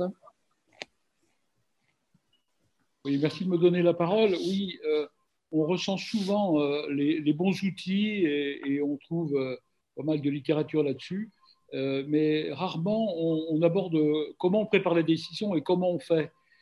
parce qu'en fait, les, problématiques climat, biodiversité, ressources vont nécessiter, plus le temps passe, une véritable rupture dans les, dans les pratiques, dans l'action publique. Euh, et du coup, euh, euh, il y a lieu de, savoir comment, les, différents échelons territoriaux, y compris l'État, donc y compris les régions, comment vont-elles préparer leurs décisions, comment vont-elles mettre en œuvre ces décisions, parce que évidemment, ce qu'il faudrait faire risque de se heurter à beaucoup d'inertie, de pesanteur, et donc ça va générer non seulement un dialogue, mais des conflits potentiels. Donc, on est vraiment sur un, problème de conduite du changement euh, et, comment on conduit le changement. En général, on ne sait pas faire. Euh, les, puis les collectivités publiques euh, décident en, après éventuellement une concertation, puis de mettre en œuvre, mais c'est plus ça que sans doute qu'il faut faire. Hein. il faut sans doute faire prendre conscience, il faut déjà être conscient soi-même, et la conscience écologique, n'est pas encore suffisante dans les, dans les différents échelons territoriaux. Donc, il faut être déjà conscient soi-même. Il faut sans doute faire prendre conscience aux, différentes parties prenantes et puis négocier, euh, voir quelles sont les différentes étapes de la, de la, transition, alors que dès maintenant, il faut marquer une rupture. Et plus on tarde à marquer cette rupture, plus ce sera difficile. Donc voilà, euh, le, message que je voulais faire passer, c'est euh, il faut aussi s'intéresser aux méthodes, aux pratiques de conduite du changement euh, dans la transition écologique. Merci beaucoup. Donc, je vous propose que. Ah, il y a une dernière intervention qui a été demandée, in extremis. Donc, je lui passe la parole à Sylvain Rotillon. Oui, merci. Désolé. C'était juste pour rebondir sur ce qui vient d'être dit, parce qu'en fait, là, ce, matin, j'étais sur un atelier avec euh, les villes moyennes, sur euh, villes moyennes et transition écologique, un travail qui est mené avec l'Agence nationale de cohésion des territoires. Et il y avait justement tout ce débat sur, euh, le, après deux ans de travail avec eux, de voir euh, l'importance de l'ingénierie pour euh, accompagner le, changement et pour faire en sorte que le, le travail soit, soit réellement efficace entre les injonctions de, et les demandes de départ et la, leur traduction concrète, ce qui ressortait du, du travail avec quatre collectivités, c'était ce besoin d'accompagnement qui est, qui, qui est qui est très peu présent en fait. Il y a, il y a un vrai problème d'ingénierie territoriale et euh, le, ça, là le fait d'avoir accompagné quatre collectivités euh, avec un bureau d'études sur le, long terme, ça a permis de trouver, d'apporter des, des, des, réponses beaucoup plus adaptées aux contextes territoriaux euh, concernés. Et là il y a c'est vraiment souvent un chaînon manquant. Comment on arrive à faire de la, à traduire des injonctions, des demandes de façon concrète. Et les, il y a le, problème, et il y a un vrai problème à ce niveau-là. Donc peut-être qu'au niveau de, justement des régions, les, une, un accompagnement pour le, plus concret des territoires, ce que l'État est de la, malheureusement on a de plus en plus de mal à le faire, mais euh, un travail plus proche des, des territoires est plus peut-être envisageable. Merci beaucoup. Simplement une remarque sur cette dernière euh, intervention. Je pense que cette intervention est surtout valable évidemment sur des, petites intercommunalités et pas sur des grandes agglomérations qui ont toutes les compétences euh, voulues pour, euh, pour intervenir. et c'est vrai que, vrai que le problème de l'ingénierie se pose. En même temps, parfois, c'est aussi un peu un prétexte. Hein. Je trouve qu'il faut faire un peu attention parce que il y a quand même maintenant, y compris dans les cabinets d'études, y compris, etc., énormément de gens euh, qui euh, savent euh, donner des conseils d'ingénierie pour monter une politique cohérente sur tel ou tel sujet de transition écologique. Donc, c'est un peu la tradition quand même aussi de, que les communes se retournent vers l'État en disant il faut que l'État nous, donne clé en main la, stratégie qu'il faut faire. Donc, il faut faire un peu attention, mais c'est vrai que le problème se pose dans les, dans un certain nombre de communes, communes rurales en particulier ou semi-urbaines. Alors, je passe, euh, je, passe, donc au deuxième sujet, qui est d'ailleurs un peu lié au premier, même nettement, comme ça a été dit, qui est le sujet agriculture, biodiversité et formation. Quelques, convictions que nous avons euh, eues en faisant ce dossier. La première chose, vous l'avez vu, nous n'avons pas voulu rentrer dans le débat sur est-ce qu'il faut, mettre un, deux, trois ou quatre menus sans viande, végétarien, etc. Ça, c'est vraiment un choix. Ensuite, chacun exprime ce qu'il souhaite et chacun surtout vote euh, en fonction de ses convictions. Et notre valeur ajoutée aura été euh, très nulle sur ce sujet. Par contre, ce qui nous paraît important, c'est que il nous semble que les régions ayant évidemment euh, compétence sur les cantines scolaires des lycées, mais ayant aussi compétence de plus en plus importante sur l'agriculture, d'abord par leurs interventions propres et puis parce qu'ils gèrent maintenant des fonds considérables liés à la PAC, il nous semble que il y, a, un effort à faire assez important de meilleure articulation entre euh, ce qui peut se faire dans les cantines scolaires des lycées euh, et l'organisation, disons, de, circuits courts agricoles euh, sur le territoire. Et nous avons bien précisé, parce que pour nous, c'est aussi important à dire, que dans notre esprit, c'est des circuits agricoles bio et de proximité. Euh, on, a, on, a, la conviction, un certain nombre d'entre nous, euh, en tout cas le rédacteur du dossier, euh, ont la conviction que c'est bien les deux termes qu'il faut avoir. le bio sans proximité pose quand même des problèmes assez considérables. Et la proximité sans le bio, c'est une perte de chance. Bon, donc, parfois, on enveloppe ça dans des discours très vagues et très généraux sur. Enfin, je, je, passe sur les détails. Hein, mais nous, notre conviction, en tout cas, c'est celle-là. Et il nous semble que pour euh, développer cette articulation, il y a quelques suggestions concrètes qui ont été faites, en particulier de travailler sur la, logistique de ces solutions de circuit court et l'aide à, à, des solutions logistiques propres. Et puis, d'autre part aussi, euh, l'identification des initiatives locales, euh, une plateforme, par exemple, qui permettrait une meilleure information. Donc ça, c'est le premier point. Sur la, sur la biodiversité, nous avons fait, en effet, nous partageons un diagnostic que que Chantal a, confirmé tout à l'heure, c'est-à-dire que c'est malheureusement encore quelque chose de balbutiant, même si les régions ont quand même bien pris en main la déclinaison régionale de, l'Office français de, biodiversité. Je pense que ça, c'est quand même un élément positif du dernier quinquennat. Euh, ce, qui est, assez surprenant, un des éléments assez surprenants, surtout, je dis ça pour Chantal, qui euh, a joué un rôle important dans le Grenelle, me semble-t-il, euh, dans le passé, c'est que le grand thème du, Grenelle était la trame verte et bleue. Euh, et ce, sujet, personne n'en fait euh, l'état de mise en œuvre. C'est quand même un sujet pour les régions, pour le coup. Personne n'en fait l'état où on en est, des trames vertes et bleues, qui sont quand même essentielles en termes de continuité écologique. Et euh, si on n'a pas atteint le résultat, comment on atteint le résultat? Et je pense que si on faisait un diagnostic précis, si on demandait un diagnostic précis aux régions sur ces sujets, on s'apercevrait que malheureusement, le résultat n'est pas très glorieux. Et, ce qui est quand même assez étonnant 20 ans après, quoi, quasiment, hein, ou 15 ans après. Bon, donc, euh, voilà un élément, en tout cas, qu'on souligne dans le, dans le dossier. Le troisième point peut-être important, c'est qu'il euh, nous semble que, euh, en termes de formation, le lien entre la recherche, l'innovation et la formation dans les, dans les domaines de la transition écologique euh, doit être quelque chose qui est euh, très systématique et que ça peut donner des, initiatives extrêmement porteuses. Et là, pour le coup, ça découle directement du dossier. Nous avons repris des exemples de campus qui existent dans certaines régions euh, et qui allient donc recherche, innovation et formation. Et on se dit que c'est quand même quelque chose de très attractif de se dire pourquoi est-ce que les, toute une série de régions, pourquoi ne se pourrait pas généraliser euh, cette idée euh, de, de, campus recherche, innovation, formation sur les filières de la transition écologique euh, ce qui serait à la fois euh, attractif euh, et puis vecteur d'image, d'emploi, de dynamisme économique. Ça existe, je crois, dans deux régions. Et donc, nous, ça nous a paru en tout cas une idée suffisamment bonne pour pouvoir être retenue et développée dans l'avenir. Voilà quelques éléments. Et donc, je vous propose, comme la dernière fois, de passer la parole d'abord peut-être à vous qui souhaitez intervenir. Euh, je vous rappelle, hein, vous mettez intervention demandée. Euh, je pense, euh, par exemple, passer la parole. je ne vois pas beaucoup de demandes d'intervention, donc je vais peut-être d'abord passer la parole directement à Chantal et à Michel. Et puis ensuite, n'hésitez pas à intervenir, à demander d'intervenir si vous le souhaitez.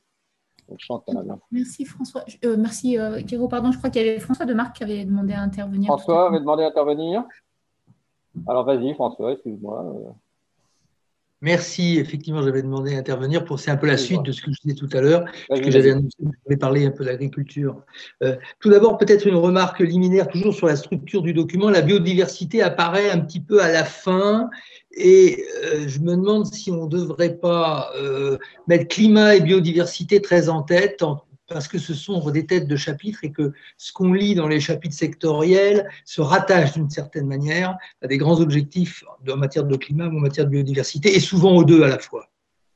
Alors, euh, c'est ce, qui, les, objectifs sectoriels pourraient mettre en évidence à chaque fois en quoi ce qui est proposé ou en quoi ce qui est réalisé se rattache à la fois des objectifs climat et biodiversité. C'est particulièrement le cas de l'agriculture, donc dont, je voulais dire un mot. Euh, tu, as rappelé que euh, les régions sont aujourd'hui autorités de gestion pour le deuxième pilier de la PAC. Ça représente en gros 2 milliards d'euros par an, donc c'est quand même pas complètement ridicule. Euh, de crédits communautaires qui sont ensuite abondés par des crédits d'État, mais que les régions peuvent également abonder par des crédits régionaux. Euh, il y a aussi un peu d'argent des agences de l'eau hein, euh, sur, euh, sur les questions de prairies notamment, ou, quelques autres liées à, la pollution des eaux, bien sûr. donc, il me semble qu'il faudrait mettre en évidence le fait que les régions ont cette responsabilité, qu'elles établissent les plans de développement rural régionaux, alors qui sont très contraints bien sûr par le contexte communautaire, mais sur lequel elles ont quand même euh, des euh, marges de manœuvre importantes dans le choix des mesures. Et suivant les régions, qu'on soit en région de bocage, de grande culture ou autre, il y a des déclinaisons régionales sur lesquelles on peut mettre l'accent euh, pour notamment poursuivre des objectifs qui sont à la fois des objectifs de biodiversité et des objectifs de stockage de carbone dans les sols. Hein. Euh, donc la PAC euh, et, ces déclinaisons régionales qui sont quand même en grande partie entre les mains des régions, en tout cas en, partie significative entre les mains des régions, peuvent servir ces grands objectifs de biodiversité et de, et de stockage de carbone dans les sols, donc l'objectif climatique. Et je suis un petit peu frustré, je dois le dire, du fait qu'il n'y ait aucune proposition euh, sur cette question-là, parce qu'on a une nouvelle PAC qui se présente, qui va entrer en vigueur, si je ne dis pas de bêtises, en, en, 2023. Et donc, dans les mandats des nouveaux exécutifs régionaux, il va y avoir la préparation des nouveaux plans de développement rural euh, régionaux, si j'ai bien compris euh, la mécanique euh, qui s'annonce. et je pense que c'est un sujet important. Aujourd'hui, les régions reposent essentiellement sur les services de l'État. Elles ont la compétence mais elle est peut-être un peu théorique, cette compétence, elle n'est pas peut-être pas assez mise en œuvre parce que toutes les instructions disent à vous vous appuyer au niveau régional sur les directions régionales de l'agriculture, de l'alimentation et de la forêt, donc les DRAF, services de l'État. Et pour l'instruction des dossiers, par exemple, de demande d'aide des agriculteurs dans le cadre des mesures euh, agro-environnementales et climatiques, eh bien, ce sont les services de l'État au niveau départemental, donc les directions départementales euh, des territoires, euh, qui instruisent. Voilà. Donc, les régions, il semble qu'elles soient un peu mises entre les mains des services de l'État pour cette déclinaison régionale, qui est pourtant leur responsabilité. Et je pense qu'elles pourraient un peu plus prendre leur indépendance et définir, après une réflexion, une concertation, mettant en, jeu à la fois la population en général et, les forces vives locales, euh, définir des priorités régionales et les mettre en œuvre en mettant un petit peu d'argent sur la table, probablement. Et ça, ça peut faire partie des objectifs des nouvelles mandatures régionales. Merci beaucoup. Donc Chantal puis Michel. je vous rappelle, hein, si vous souhaitez intervenir, ne vous y prenez pas au dernier moment. Euh, mais signalez-vous sur le chat. Merci. Chantal. Merci, merci Jérôme. Euh, alors moi, c'est d'abord un, témoignage, euh, un double témoignage. Quand effectivement j'étais vice-présidente dans la négociation, comme j'avais l'environnement, j'avais souhaité avoir l'aménagement du territoire et j'aurais adoré avoir l'agriculture en plus. Et autant l'aménagement du territoire a été facilement négociable, autant l'agriculture était non négociable. L'agriculture était forcément rattachée à une vision qui était plutôt celle du développement économique. Et c'est très marquant quand vous lisez des délibérations des régions, c'est souvent des délibérations où vous retrouverez les mots de production, de compétitivité, et, moins souvent des mots de soutenabilité. Euh, et donc, le fait de, faire, de, réintroduire l'agriculture dans la logique, effectivement, du SRCE ou du SRADET, enfin, de ces documents-là, est aujourd'hui une des priorités. Alors, c'est peut-être lié à ce que François disait tout à l'heure, hein, le fait que euh, on est, euh, les régions ont peu de compétences et c'est d'une grande complexité, les aides de la, de la PAC. Elles ont peu de compétences, elles avaient peu de compétences pour lire ça. C'est un sujet qui a été très au cœur du débat public qu'on vient de terminer, là, justement, sur la, sur la PAC, avec le fameux EcoScheme. On va voir, le ministre doit nous répondre le 7 juin prochain. Il y a un webinaire, vous êtes tous invités à y participer. On verra ce qu'il qu'il dit. Euh, sur, le, sur les propositions, alors moi, il y a une proposition que tu n'as pas recitée, je suis d'accord avec toi, bio et de proximité, évidemment, c'est indissociable. Vous avez parlé aussi des plants légumineuses. On n'insistera jamais assez sur les légumineuses et sur la nécessité de développer cette filière. Elle est, tout bénéfice, cette filière. Et, euh, c'est dommage qu'on en parle, jamais assez. Euh, tu as parlé des, agences régionales de biodiversité. Nous, un truc qu'on avait fait et que, que j'avais poussé, et franchement, qui était très efficace, c'est que l'ARB, en fait, a été, euh, non pas intégrée, elle a été dans l'IAU, dans l'Institut d'aménagement et d'urbanisme, c'est-à-dire qu'elle émettait obligatoirement un avis et elle intervenait nécessairement sur toutes les positions euh, de l'IAU, donc sur tous les documents qui concernaient, bah, l'IAU avait une compétence extrêmement large, mais qui concernait l'aménagement du territoire ou aussi le développement euh, des énergies renouvelables. Et donc, euh, on a des dossiers, je vais juste vous citer un exemple concret. On a aujourd'hui un, dossier de, parc photovoltaïque au sol de 1000 hectares euh, dans une forêt, dans les Landes, qui va supposer de défricher 1000 hectares.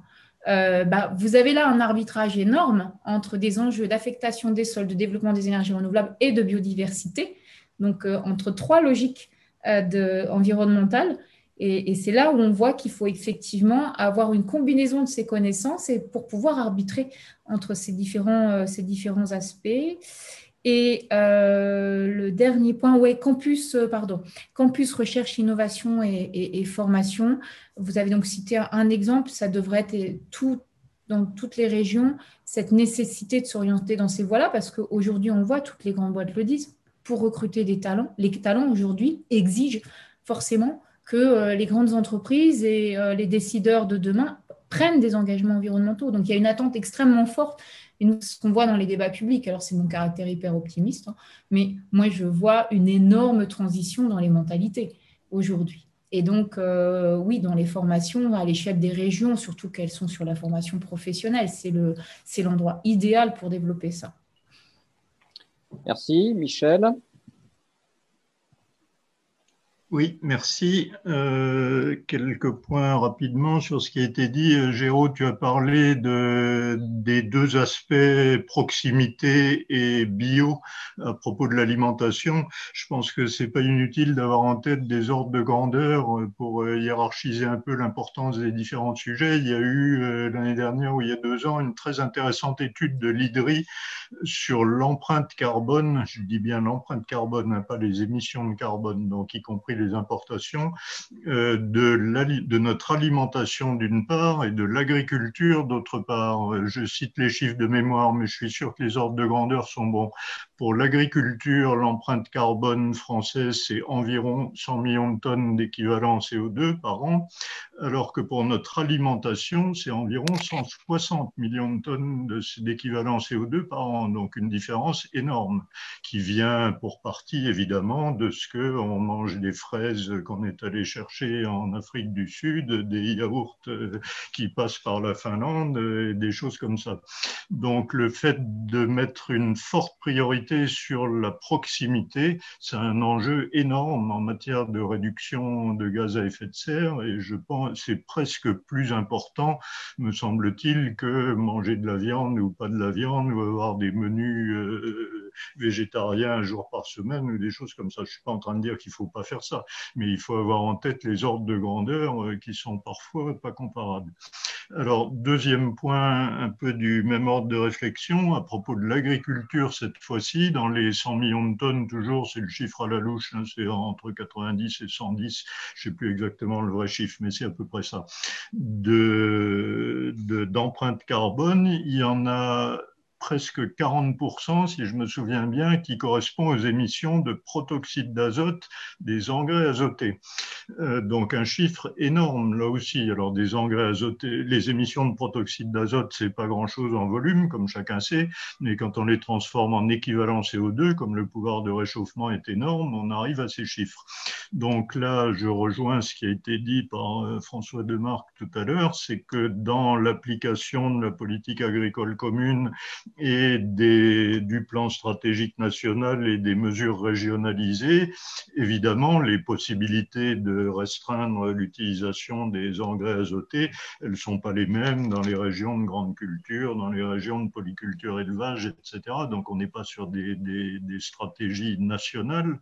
En revanche, le fait de mettre le paquet là-dessus est très important.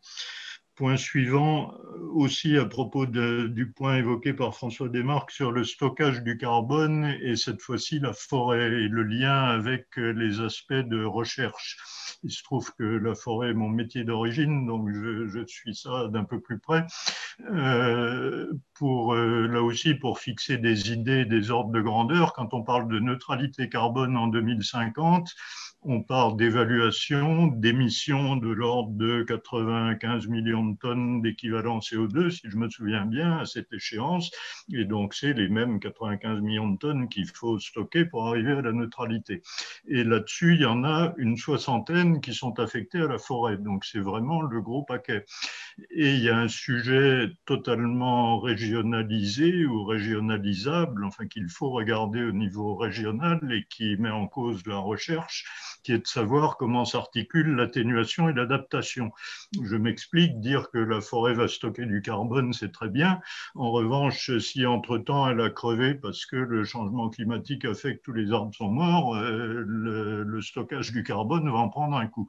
Donc là, je m'exprime en termes un peu simplificateurs ou simplistes, mais ce sujet du lien adaptation-atténuation, c'est un vrai sujet de recherche que pour le moment on ne maîtrise pas encore très bien. Pas très bien et c'est normal, c'est compliqué, mais ça mérite vraiment qu'on y travaille.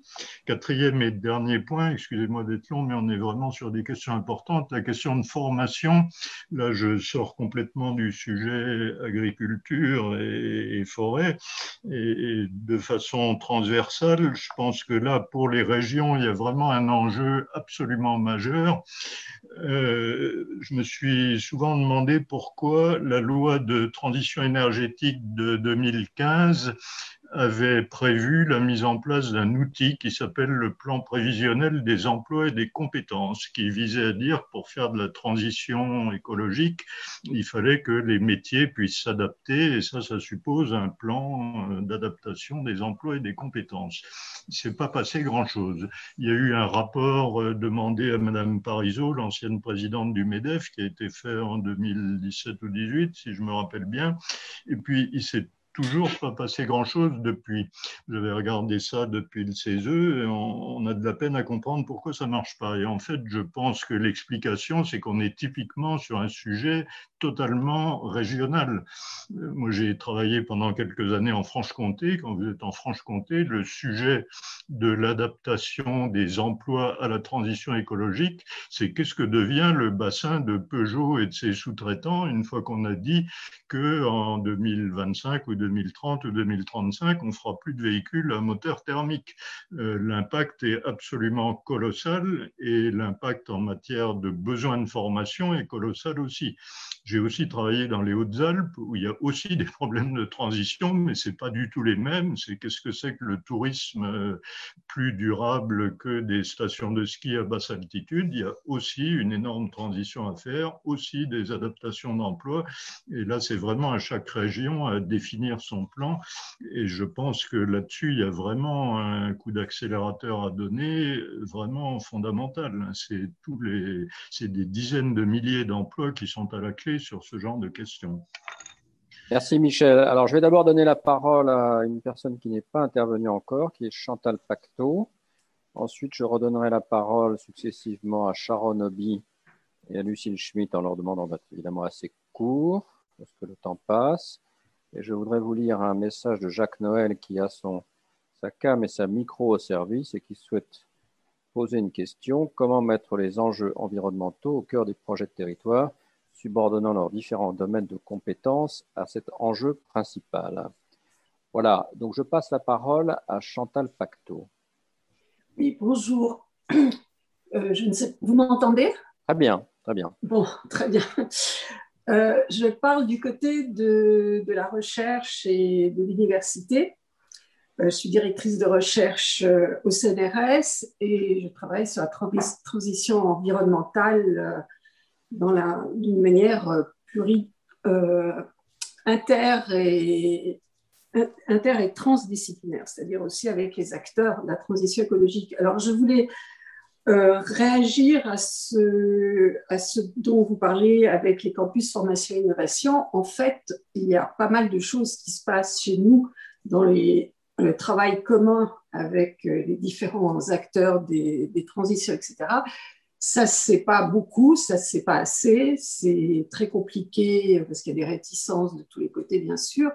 Mais je voulais vous parler, par exemple, de, des initiatives qui ont été lancées, en tout cas celles euh, franciliennes, par euh, les chercheurs et les universités eux-mêmes, qui sont les groupes régionaux d'études sur les changements climatiques et la transition écologique, qui sont justement euh, il y en a dans il y en a 7 ou 8 dans, toute la France. Il y en a qui marchent depuis très longtemps. Le grec euh, Aquitaine euh, et en fonction depuis très longtemps. C'était Hervé Le Truc que vous devez, dont certains d'entre vous connaissent le nom, qui avait été sollicité par la région et qui avait travaillé là-dessus. Donc ça fait plus de 10 ans maintenant. Il y en a partout. Et pour celui de francilien, c'est nous les chercheurs qui nous sommes autosaisis et qui sommes allés à la région, à la, mairie de Paris, à, Paris, euh, Grand Paris, et on, travaille avec les associations et tout. On vient de commencer. Hein. Donc, pour l'instant, euh, on, est dans les phases d'élaboration des travaux. Et justement, euh, ces, groupes régionaux, enfin, le, le nôtre, le, le, groupe francilien, il a vocation à travailler sur le territoire francilien, sur le climat, la biodiversité, leur interaction et évidemment tout ce qui concerne la société. On a tout l'échantillon des, des, chercheurs là-dessus et on travaille directement. La région nous a déjà fait des commandes, on est en train de, faire avec d'autres. Donc, ça existe, mais euh, ce n'est pas encore... Euh, allez voir Acclimatera en région Aquitaine, c'est celui le, plus abouti, qui est allé plus loin. Et vous verrez que, en tant que chercheur, on, ça fait depuis des années qu'on travaille sur le fait de former aussi, de, de, former à des nouveaux métiers, etc. Mais bon, c'est pas encore, c'est pas assez connu et c'est très compliqué. C'est tout ce que Merci beaucoup. Merci. Donc, un mot euh, de Sharon Obi puis de Lucille Schmitt, et ensuite on passe au troisième sujet. Sharon Obi. Si elle est là, et surtout si elle allume son micro, il sera plus simple. Merci. Ça y est, j'ai- Très bien. il s'est- il s'est défait tout seul. Donc, c'est une petite intervention par rapport à la PAC et sa déclinaison régionale. Parce que, euh, voyez-vous, le, le gros problème aussi du bio, c'est, euh, ou du non-bio plutôt, c'est euh, le recours aux phytosanitaires à grande dose, et ça se fait de plus en plus au niveau des volumes, et aussi pour lutter contre les maladies cryptogamiques.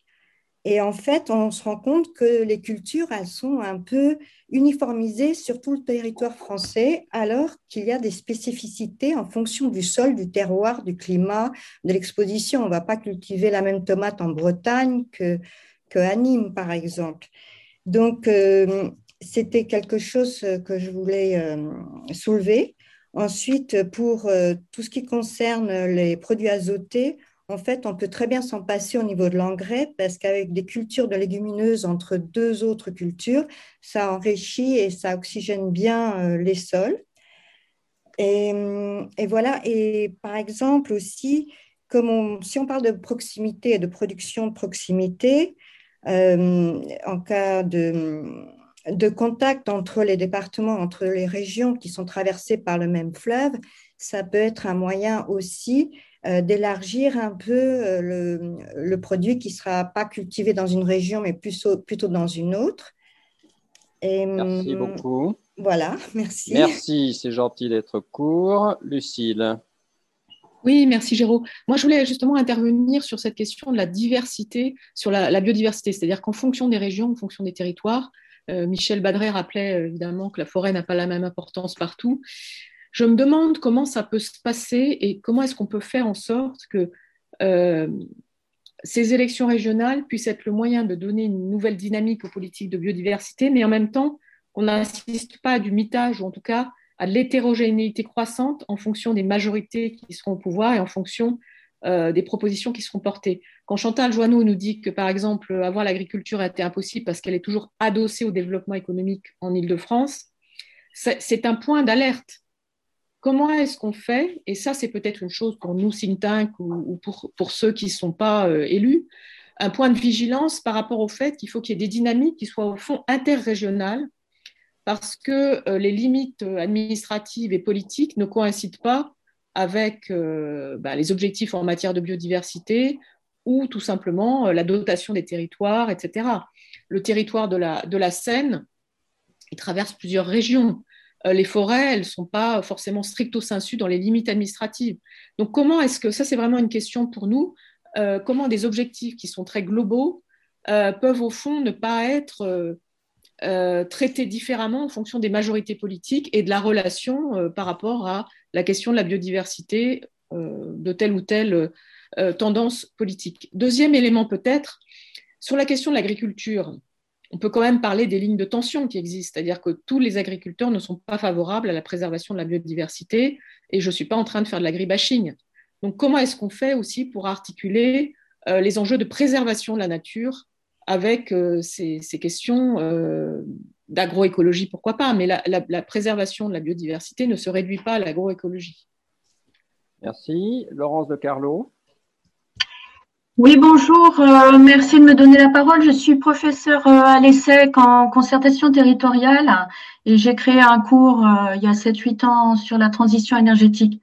Donc, c'est sur la formation hein, que je voudrais intervenir.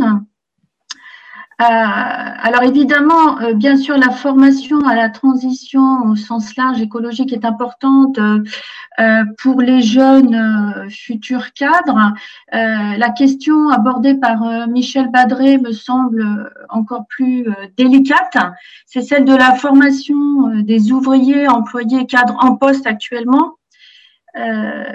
Alors là-dessus, je me demande si, euh, et c'est lié en fait d'une certaine manière à l'intervention de Lucille Schmitt, est-ce que euh, la région, c'est vraiment euh, le cadre approprié, puisque les dynamiques économiques et d'emploi ne sont pas nécessairement limitées aux frontières des régions, et est-ce que la démarche du plan est aujourd'hui la même, la meilleure méthode, puisqu'il faudrait peut-être, enfin, c'est les questions que je pose aux intervenants, comment faut-il, et si oui, s'il le faut, comment associer mieux les entreprises employeurs euh, à ces démarches? Parce que on parle euh, de la transition comme une injustice potentielle et l'injustice de ne pas avoir un emploi, c'en est une aussi. Donc il y a aussi ici un sujet tout à fait délicat. Merci. Je pense que les deux dernières questions sont tout à fait essentielles et peut-être que nos deux grands témoins peuvent garder ça au frigo euh, et, que ça puisse nourrir leurs conclusions ou leurs interventions finales. C'est vraiment deux sujets très importants. Je vous propose qu'on passe au troisième sujet qui est le sujet de mobilité. Euh, là, sur le sujet de mobilité, le, constat est assez clair, c'est que, vous le connaissez par cœur, c'est que, en termes à la fois en termes de climat et d'impact environnemental, euh, la trajectoire n'est absolument pas satisfaisante sur le système, les systèmes de transport, ça c'est très clair.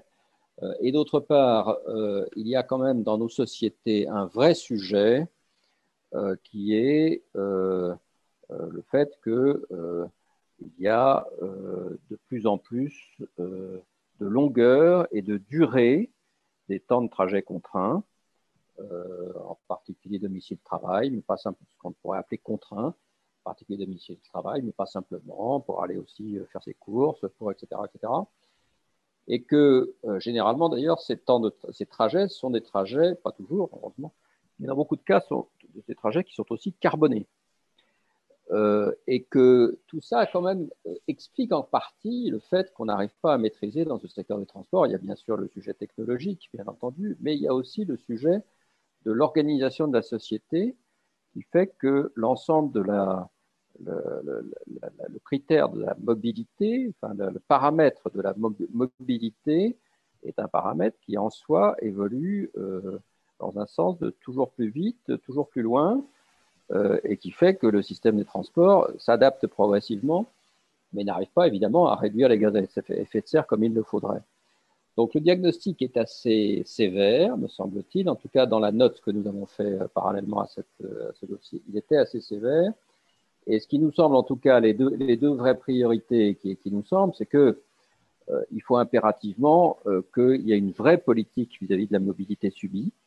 Bon, on fait une suggestion qui est le bonus-malus là sur les entreprises, euh, bon, qui vaut ce qu'elle vaut, ça mérite d'être expertisé, ça mérite de. Mais on voit bien que les régions commencent simplement à se dire comment est-ce qu'on va réduire la mobilité subie.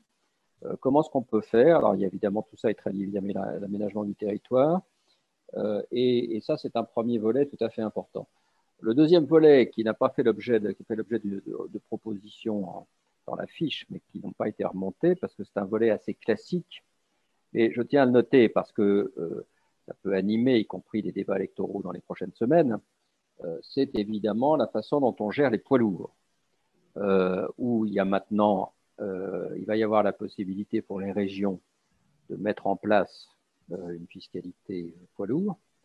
Euh, sujet qui, il faut bien le dire, est un sujet qui a été géré de manière catastrophique dans notre pays depuis, depuis une décennie et qui est, un, qui est un gros handicap. La situation actuelle est un très gros handicap, à la fois sur le plan climatique et sur le plan tout simplement de la vie quotidienne des gens.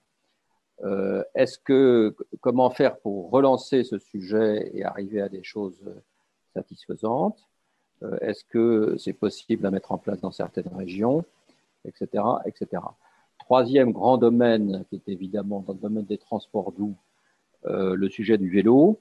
La quasi-totalité des programmes et des bilans font état de beaucoup de choses sur le vélo.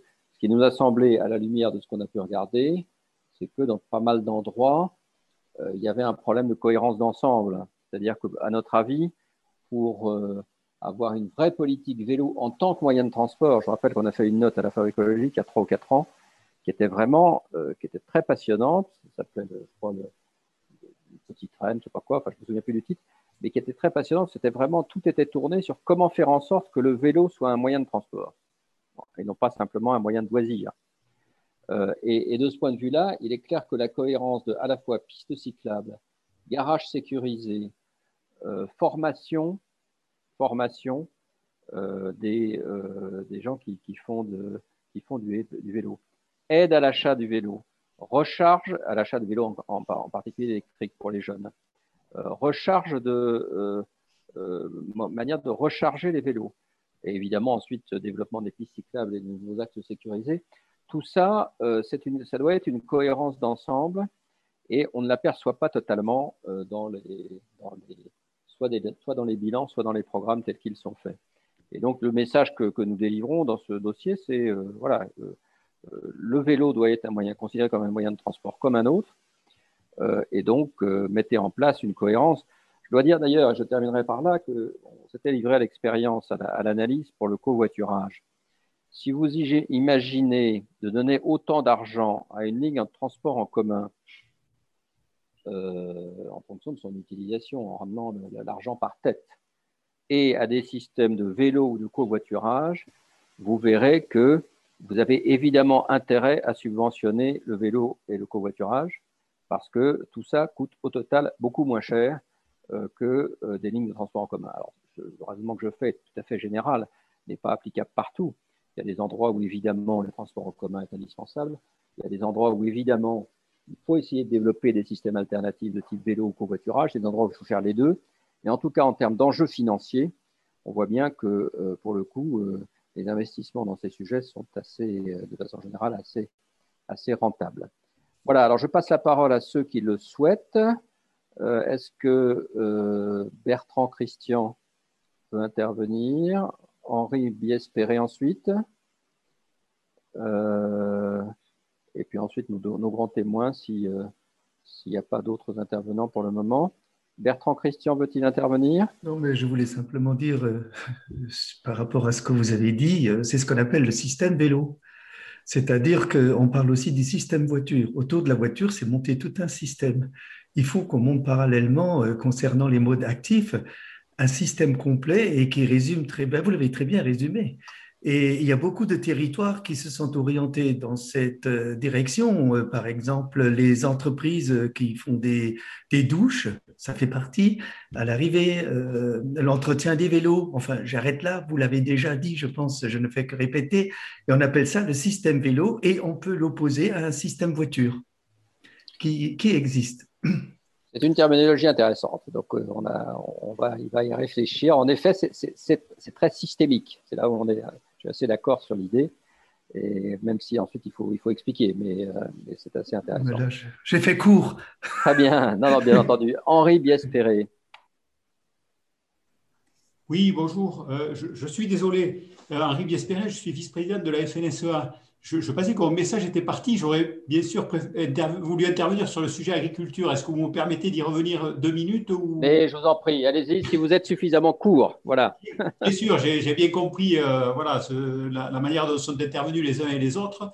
Euh, euh, je, voulais, je, trouvais que la tonalité des interventions était plutôt pessimiste ou interrogative. Moi, j'ai quand même l'impression, en tant que responsable agricole, euh, qu'il euh, y a quand même des signaux qui ne sont plus faibles, qui sont maintenant audibles euh, de changement de, pratiques chez les agriculteurs. On est en train, partout dans les organisations agricoles, de faire des plans pour de la conversion à l'agriculture biologique, pour regarder comment, dans l'agriculture conventionnelle, on peut utiliser des méthodes qui soient moins à base de, de chimiques. Les installations sont maintenant très souvent tourné vers une partie de, transformation et de commercialisation en circuit court. Euh, je vois aussi euh, des mix dans les nouveaux, les nouveaux bâtiments qui sont construits, qui font à la fois de l'énergie renouvelable et aussi de l'élevage. Enfin, je trouve qu'il y a quand même partout sur le territoire des choses qui sont plus que des initiatives, qui sont des vrais mouvements de fond. Euh, simplement, je ne sais pas si, euh, je crois que c'est des mots qui n'ont pas été tous euh, trop utilisés, c'est le pas de temps. Moi, je trouve qu'on on a raison d'être ambitieux. je trouve que les, objectifs qui sont fixés sont sur des pas de temps très courts. on a vu la pétasse des agriculteurs avec le plan de relance pour faire des investissements qui leur permettent d'aller vers une, une agriculture qui, par la technologie, permet d'utiliser de façon plus efficiente les intrants. Et je trouve qu'il y a énormément d'initiatives que les plans régionaux qui sont établis, je suis de la région Nouvelle-Aquitaine, je suis agriculteur dans les Pyrénées-Atlantiques, euh, le plan Climatera euh, a vraiment pris en compte les, changements climatiques pour projeter l'agriculture vers effectivement plus de captation de gaz à effet de serre et moins d'émissions par des pratiques différentes. Voilà, je voulais quand même passer un message un peu d'optimisme. il, me, semblait que la tonalité des interventions, et je partage les objectifs, ils sont cités par les uns et les autres. Vous avez dû voir que la FNSEA avait produit euh, sous forme d'ouvrage notre rapport d'orientation, faire du défi climatique une opportunité pour l'agriculture. c'est vraiment aujourd'hui euh, un mouvement de fond et moi je ne suis pas très euh, pessimiste. Alors certes, sur le pas de temps, à 10, 15 ans peut-être, mais les mouvements engagés porteront des fruits. Je voulais délivrer juste ce message-là. Merci. Non, mais vous avez vu que d'ailleurs ça a été souligné par quelques-uns des intervenants que la tonalité du dossier est plutôt positive puisque justement on répertorie les bonnes pratiques, etc. Même si en même temps chacun le sait chacun constate que euh, le rythme et l'ampleur de l'action n'est pas encore suffisante pour, pour atteindre les objectifs. Voilà, je crois qu'il y a vraiment les deux faces de, la médaille. C'est vrai qu'on n'est pas du tout dans la situation d'il y a 5 ou 6 ans où euh, je ne suis pas sûr qu'il y ait beaucoup de, y compris dans le débat sur les régionales, que ces sujets ne, passionnent pas autant. Euh, et donc, il y a une évolution, il y a une évolution dans toute une série de professions tout à fait importantes, même si, bon, voilà, il faut, il faut évidemment accélérer les rythmes si on veut atteindre les objectifs. Alors, on revient sur le, sur le débat mobilité. Euh, et est-ce je, je, vois qu'il y a une demande d'intervention de, à nouveau de François Demarque, mais je lui demanderai vraiment d'être court, puisqu'il intervient beaucoup. et, puis, je demande à chacun, c'est quand même des sujets très passionnants sur la mobilité, donc n'hésitez pas à demander d'intervenir si vous le souhaitez. Voilà, François. Merci de me donner à nouveau la parole. Oui, je voudrais revenir sur une proposition qui me semble intéressante, c'est celle de bonus-malus vis-à-vis des entreprises. Je pense qu'elle gagnerait à être peut-être précisée quant, à, quant au support euh, qu'on pourrait lui donner, parce qu'aujourd'hui, la fiscalité au niveau régional sur les entreprises, c'est pas grand-chose. Et je me demande s'il ne faudrait pas euh, se rattacher par exemple au versement transport, mais qui n'est pas au niveau régional.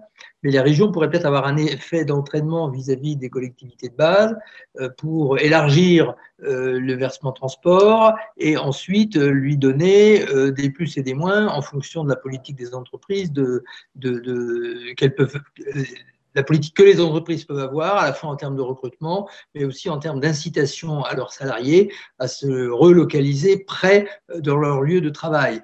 Euh, mais aujourd'hui, tel que c'est indiqué, euh, bonus-malus pour les entreprises entre les mains de la région, on ne voit pas forcément exactement de quoi il pourrait s'agir. Il y a peut-être des idées plus précises derrière, mais je ne les ai pas comprises en tout cas. Très bien. Oui, il y a quelques idées précises, mais enfin bon, euh, c'est peut-être un peu, euh, là pour le coup, rentrer dans des détails un peu techniques. Mais il y a des idées un peu plus précises, et on aura l'occasion. Si cette idée prospérait, en tout cas, on a la possibilité de, assez vite euh, d'organiser quelque chose qui permette d'avancer. Ça exige, je pense, personnellement, des expérimentations, parce qu'il y a aussi des effets pervers à ce genre de dispositif. Il faut faire un peu attention. Donc ça exigera, et ça exigerait, si, ça intéressait cette idée, je pense que c'est utile, ça exigerait qu'on regarde de près euh, quels, effets euh, euh, parallèles ça pourrait avoir aussi. Alors je vais passer, puisque je ne vois pas d'intervenant, je vais passer la parole aux deux grands témoins sur la réaction sur la mobilité, donc à Chantal puis Michel, et puis je repasse la parole aux, dernières personnes qui voudront intervenir et qui doivent se signaler. Voilà, Chantal. Merci, merci beaucoup, euh, Effectivement, tu as raison de souligner que sur les bonus-malus, on peut parfois se heurter à des effets euh, indésirables. Nous, on s'était un petit peu cassé le nez, puisque à la suite du Grenelle, je ne sais pas si vous en souvenez, on avait euh, dans le Grenelle, il y avait bien cet objectif d'essayer au maximum de, créer des bonus-malus pour euh, inciter au développement des, des pratiques vertueuses. Et le problème au simple auquel on était confronté, c'est qu'en général, les bonus-malus avaient pesé, pesé, plus, entre guillemets, les malus pesaient plus sur les moins riches et les bonus bénéficiaient aux plus riches. Vous prenez par exemple un bonus-malus sur un, frigo qui soit euh, très performant, bah, euh, le bonus c'est pour les frigos les plus chers qui sont les plus performants et les malus pour les frigos les moins chers qui sont les moins, euh, les moins performants. Donc ça avait un effet assez contre-productif finalement.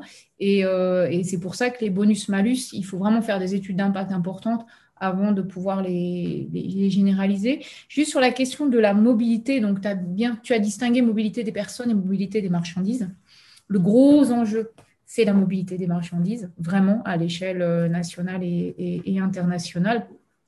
Et euh, c'est l'enjeu, je trouve, le plus préoccupant parce que c'est finalement celui sur lequel on a aujourd'hui le moins de, visibilité, peut-être le moins de solutions, alors que sur le transport de personnes, on a des solutions.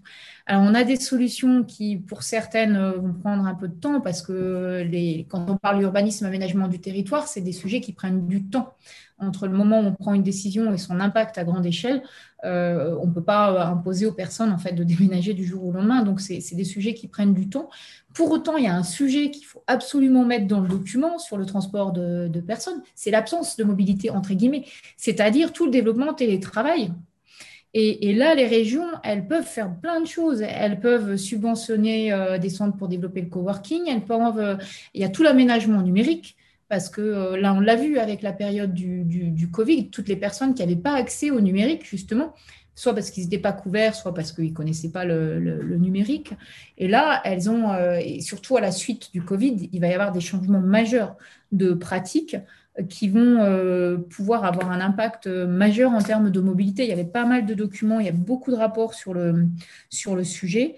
Euh, et deuxième point sur, euh, juste pour répondre à M. Bispéré, euh, qui avait une très belle affiche, vous avez vu, de luzerne derrière lui, donc légumineuse, j'insiste lourdement, merci. sur l'agriculture, oui, je voudrais euh, cautionner ce qu'il vient de, dire. Dans le débat public qu'on a fait sur l'agriculture, il y a vraiment il y a un consensus sur l'objectif. C'est-à-dire que c'est le rythme pour atteindre l'objectif qui peut faire débat entre euh, les agriculteurs, mais l'objectif fait, euh, fait consensus vraiment. Simplement, il y a, je sors de notre sujet, mais ça me tient à cœur. Euh, tant qu'on aura des publicités qui vous expliqueront que le juste prix, c'est le prix pas cher, ben on s'en sortira pas en matière d'agriculture. Donc voilà, c'était un petit cri du cœur parce que ça m'insupporte à chaque fois que j'entends ces publicités. Merci, Michel. Oui, trois remarques euh, rapides sur cette question des mobilités. La première, euh, je l'ai déjà évoqué tout à l'heure à propos des mobilités contraintes, euh, c'est la liaison à faire avec l'urbanisme et la lutte contre l'étalement urbain et l'artificialisation. L'avantage, c'est que c'est tout bénéfice. On gagne à la fois sur la biodiversité et sur le climat. Et il y a un gros enjeu là-dessus. J'y reviens pas, on l'a déjà évoqué tout à l'heure.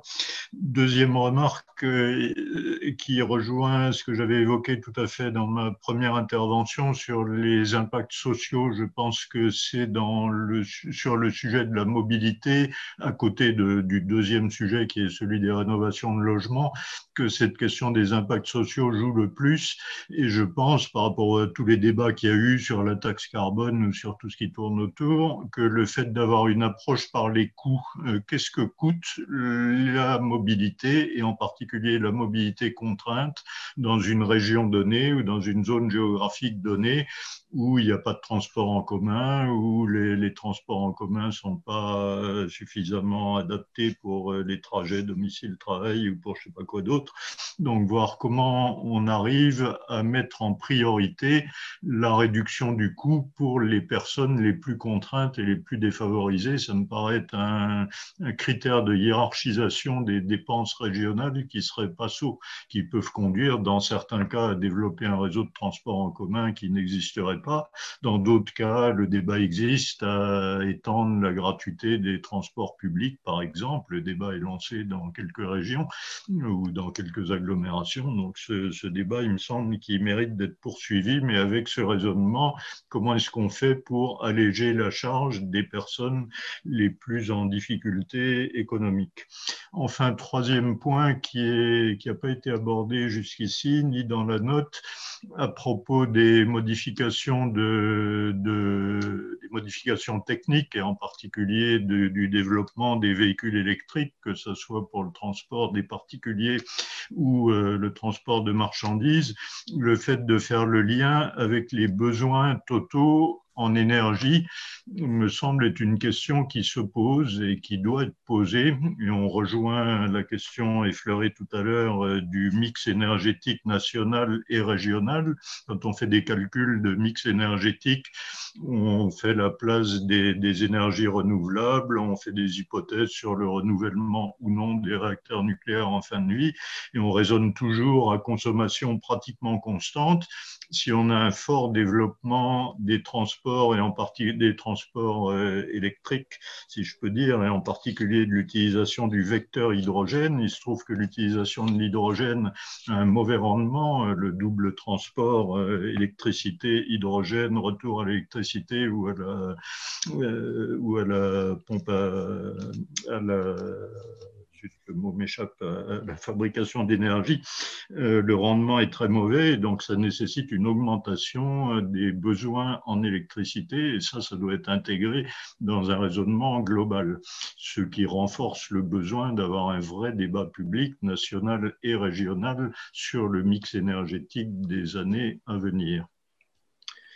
Merci. Euh, puisque je ne vois pas d'intervenant, moi je voudrais poser une, question à nos deux grands témoins sur le sujet clé. Ça a été dit par Chantal du transport de marchandises.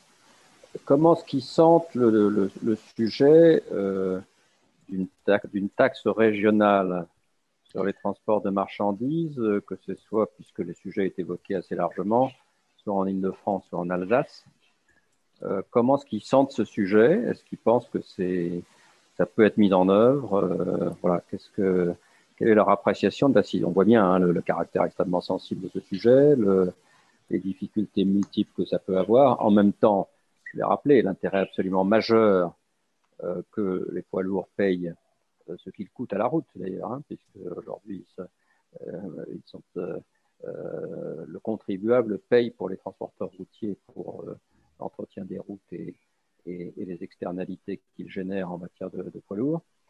Et, mais comment est-ce qu'ils sentent le sujet? Voilà. Moi, je pense que c'est un sujet clé. Il y en a évidemment plein d'autres. Hein.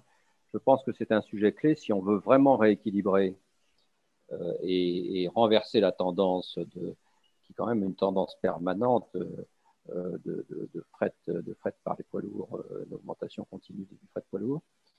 comment, comment est-ce qu'ils voient les choses?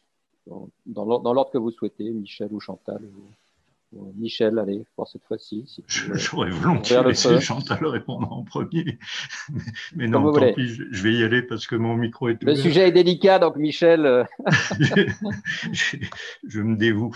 J'ai cru comprendre d'abord, mais je me trompe peut-être, parce que je n'ai pas suivi ça très en détail, qu'en Alsace, en tout cas, c'était une demande des élus alsaciens et c'était une question de comparaison entre ce qui se fait en Alsace et ce qui se fait en Allemagne pour éviter justement euh, de récupérer tous les camions qui passaient par l'Alsace au lieu de passer par le Pays de Bade parce que c'était moins cher. Donc c'était un rééquilibrage.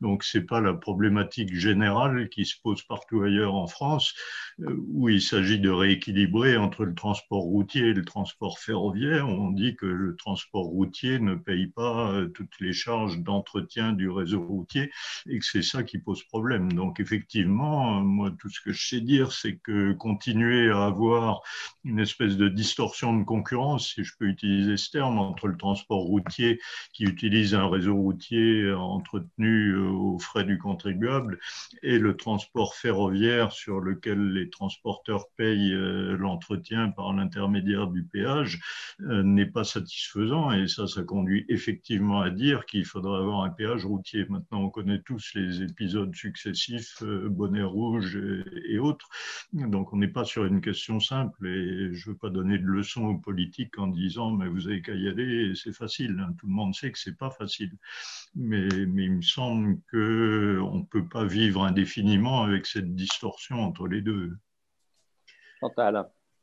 Oui, c'est un sujet effectivement que, bah, évidemment, que je connais bien et je vais pas laisser Michel répondre en premier par l'acheter, mais...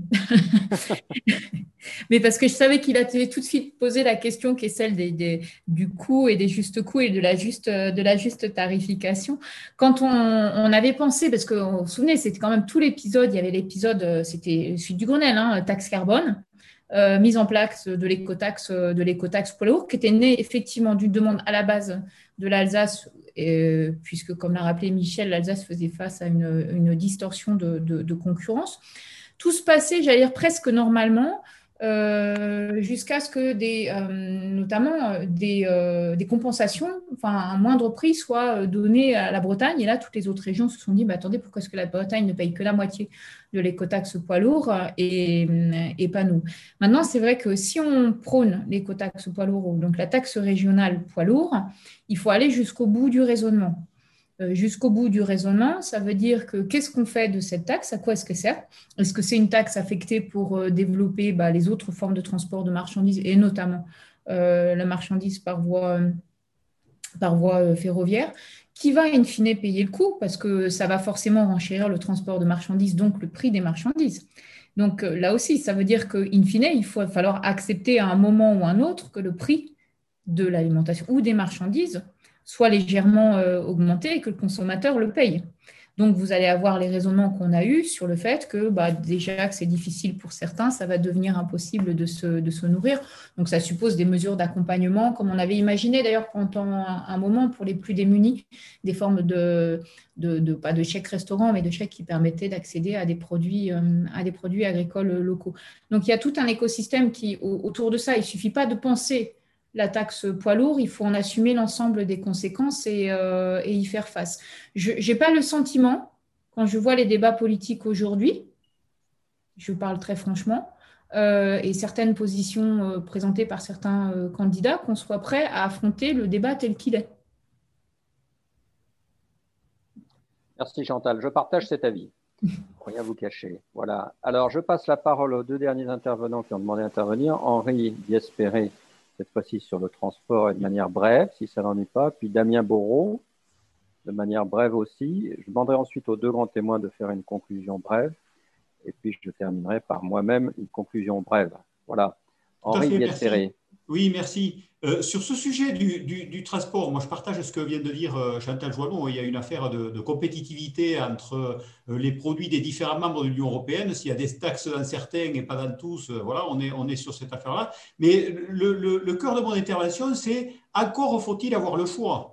moi, je me souviens au début de mon activité professionnelle qu'il y avait énormément de contrats entre les organisations agroalimentaires agricoles et la SNCF on a supprimé euh, tous les trains de, marchandises. On avait beaucoup de silos pour les céréales qui étaient embranchés sur les, réseaux ferrés. Euh, c'est la SNCF elle-même qui a dénoncé les contrats, qui nous laissait euh, les rames, des rames entières de, de, trains de marchandises en rade dans des, dans des gares pour faire circuler les trains de voyageurs. Je ne veux pas rappeler l'épisode, le dernier épisode du train de Perpignan qui a mené euh, les légumes euh, sur le marché de Rungis. Donc, si on ne donne pas d'alternative et qu'on dit aux gens, vous allez payer une taxe, je suis moyennement d'accord. Par contre, si on leur dit, vous avez le choix entre du camion, du train, pourquoi pas du fluvial, et si vous utilisez certains transports, il y aura des taxes, mais d'autres qui sont beaucoup plus écologiques, euh, vous serez accompagnés. Euh, là, on, sera d'accord pour, pour, des taxes. Voilà. Je voulais juste signaler qu'il fallait avoir le choix. Dans nos zones rurales, là où on exerce nos métiers d'agriculteur, il n'y a pas souvent d'autre choix que de prendre euh, la route et de mettre les marchandises sur camion. Donc, euh, voilà, il faut aussi prendre ça en compte dans le raisonnement. Merci. Merci beaucoup. Damien Bourreau. oui, je ne vais peut-être pas pouvoir intervenir très longtemps parce que je suis dans le train et donc le, le son ne doit pas être très bon. Je voulais, j'ai mis dans le, dans le chat là une, une, indication là, que la Commission européenne est en train de proposer au Conseil là, dans les, mesures euh, qu'elle qu'elle met sur la table pour euh, augmenter les, les, les, réductions de, de les réductions d'émissions, de euh, soumettre euh, au marché carbone euh, les les émissions euh, du transport euh, routier, à la fois donc euh, marchandises et marchandises et fret. Et je et le bah, je, je pense que le comme comme pour les effets là des des, des, taxes, bah, il y a les, les effets sociaux là de ces de ces charges qui seraient mises au, sur les transporteurs. Euh, pourrait être analysé par les régions pour que des, alternatives soient, soient proposées et, que, et corriger ben, certains effets sociaux défavorables. Merci beaucoup. Donc voilà, on a donc euh, épuisé à peu près l'ordre du jour. Donc je passe la parole pour un, mot de conclusion à, Chantal et à Michel, et puis moi-même je, conclurai, euh, y compris d'ailleurs sur la suite euh, et sur la façon dont on va pouvoir essayer d'améliorer un tout petit peu ce dossier grâce à vous. Chantal. Ayant lâchement laissé à, Michel, à Michel la réponse à la précédente question, je pense que Michel pourrait commencer. Alors Michel, voilà, mais tu sais, euh, voilà. Michel, à toi. Bien. Euh, deux points juste euh, qui, me paraissent euh, mériter d'être sur le dessus de la pile par rapport à toutes les choses intéressantes qui ont été dites depuis tout à l'heure. Le premier point qui est lié au, ciblage sur le domaine de compétences préférentielles des régions. il y a les incitations à l'investissement dans plein de domaines, l'industrie et d'autres, et puis la formation et le fait d'insister pour que les régions réunissent ces deux sujets et disent que à propos de transition écologique, on a une quantité de domaines dans lesquels il faut investir, que ce soit l'amélioration du logement, euh, les transports dont on vient de parler, l'évolution des industries, la réindustrialisation, etc. Dire qu'à chaque fois, dire qu'est-ce qui, qu'est-ce qui contribue à la transition écologique et qu'est-ce qu'on a comme besoin de formation, que ce soit des formations dans des domaines innovants que ce soit des formations de reconversion pour les, les personnels existants, ça me paraît vraiment être une priorité euh, de premier rang. Et le deuxième, le second point, parce qu'il n'y en aura pas d'autre, euh, qui rejoint ce que j'avais dit en introduction à propos de la question sociale, c'est le fait de se demander chaque fois que quelqu'un proteste contre une mesure euh, de type transition écologique, et on le voit à propos des éoliennes, à propos des nouvelles infrastructures de transport ou d'une taxe ou de n'importe quoi, au lieu de dire que c'est des nimbistes qui ne pensent qu'à leur intérêt propre, nous sommes tous nimbistes quand notre intérêt propre est visé, euh, se demander pourquoi des gens protestent. En général, quand ils protestent, ils ont de bonnes raisons pour ça. Euh, quelles sont les raisons qui sont cachées derrière et comment peut-on euh, répondre à ces raisons de façon structurée au lieu de les envoyer paître au risque de devoir mener ensuite des faits d'armes, comme vous disiez tout à l'heure? Voilà sur quoi je conclurai. Merci Michel. Chantal. Merci. Euh, moi, je conclurai du coup aussi sur deux, points, puisque Michel a pris les aspects sociaux auxquels je tiens énormément aussi. Le premier, c'est euh, qu'il faut faire confiance au territoire, il faut faire confiance à la, aux, régions, euh, dans la mesure où c'est un échelon de proximité forte avec le, le, public et donc de redevabilité importante et directe avec le public. Or, aujourd'hui, le public a quand même euh, un engagement très partagé autour de la transition euh, écologique. On le retrouve dans tous nos débats publics. C'est une espèce de, socle commun euh, du, public qui aujourd'hui demande cette transition écologique. Et je, dis ça parce que je ne voudrais pas qu'on voit, au nom d'une nécessaire cohérence entre les différentes politiques des différentes régions, qu'on voit un retour à la centralisation. Je pense qu'on a déjà testé effectivement les effets, les limites de la centralisation et, qu'on doit plutôt euh, s'orienter et faire le pari de la, de la décentralisation, de l'expérimentation territoriale et euh, des impacts positifs de cette euh, exigence de redevabilité permanente entre l'échelon régional et, son, et le public. Et le deuxième, le deuxième point, c'est que euh, il faut vraiment que la, transition écologique ce soit pas effectivement l'espèce de petite cerise sur le gâteau euh, quand on a fait euh, quand on a fait le reste s'il nous reste de l'argent. C'est vraiment l'axe transversal par lequel toutes les politiques de la région doivent être jugées et évaluées. C'est-à-dire que toutes les politiques de la région devraient pouvoir avoir une forme d'étude d'impact indiquant en quoi la, la nouvelle politique ou les propositions qui sont faites les nouvelles décisions qui sont proposées ont un impact globalement positif en termes de transition écologique. c'est euh, des éléments qu'on a rarement. Parfois, on va te dire oui, ça a un impact positif, mais on ne te fait pas le bilan complet de la décision qui est, euh, qui est proposée, parce que la transition écologique, elle ne passera pas que par la politique de, mobilité ou euh, par la politique de, énergétique, elle passera aussi par la politique de développement économique, par la politique de formation, donc de manière très transversale, comme vous l'avez proposé dans votre, document. Mais moi, j'ai vu ça dans une institution dans laquelle je siège toutes les décisions doivent prouver qu'elles ont un impact positif par rapport aux objectifs de transition écologique. Merci Chantal. Alors, je voudrais d'abord vous remercier, évidemment, euh, vous remercier de votre participation, remercier nos deux grands témoins.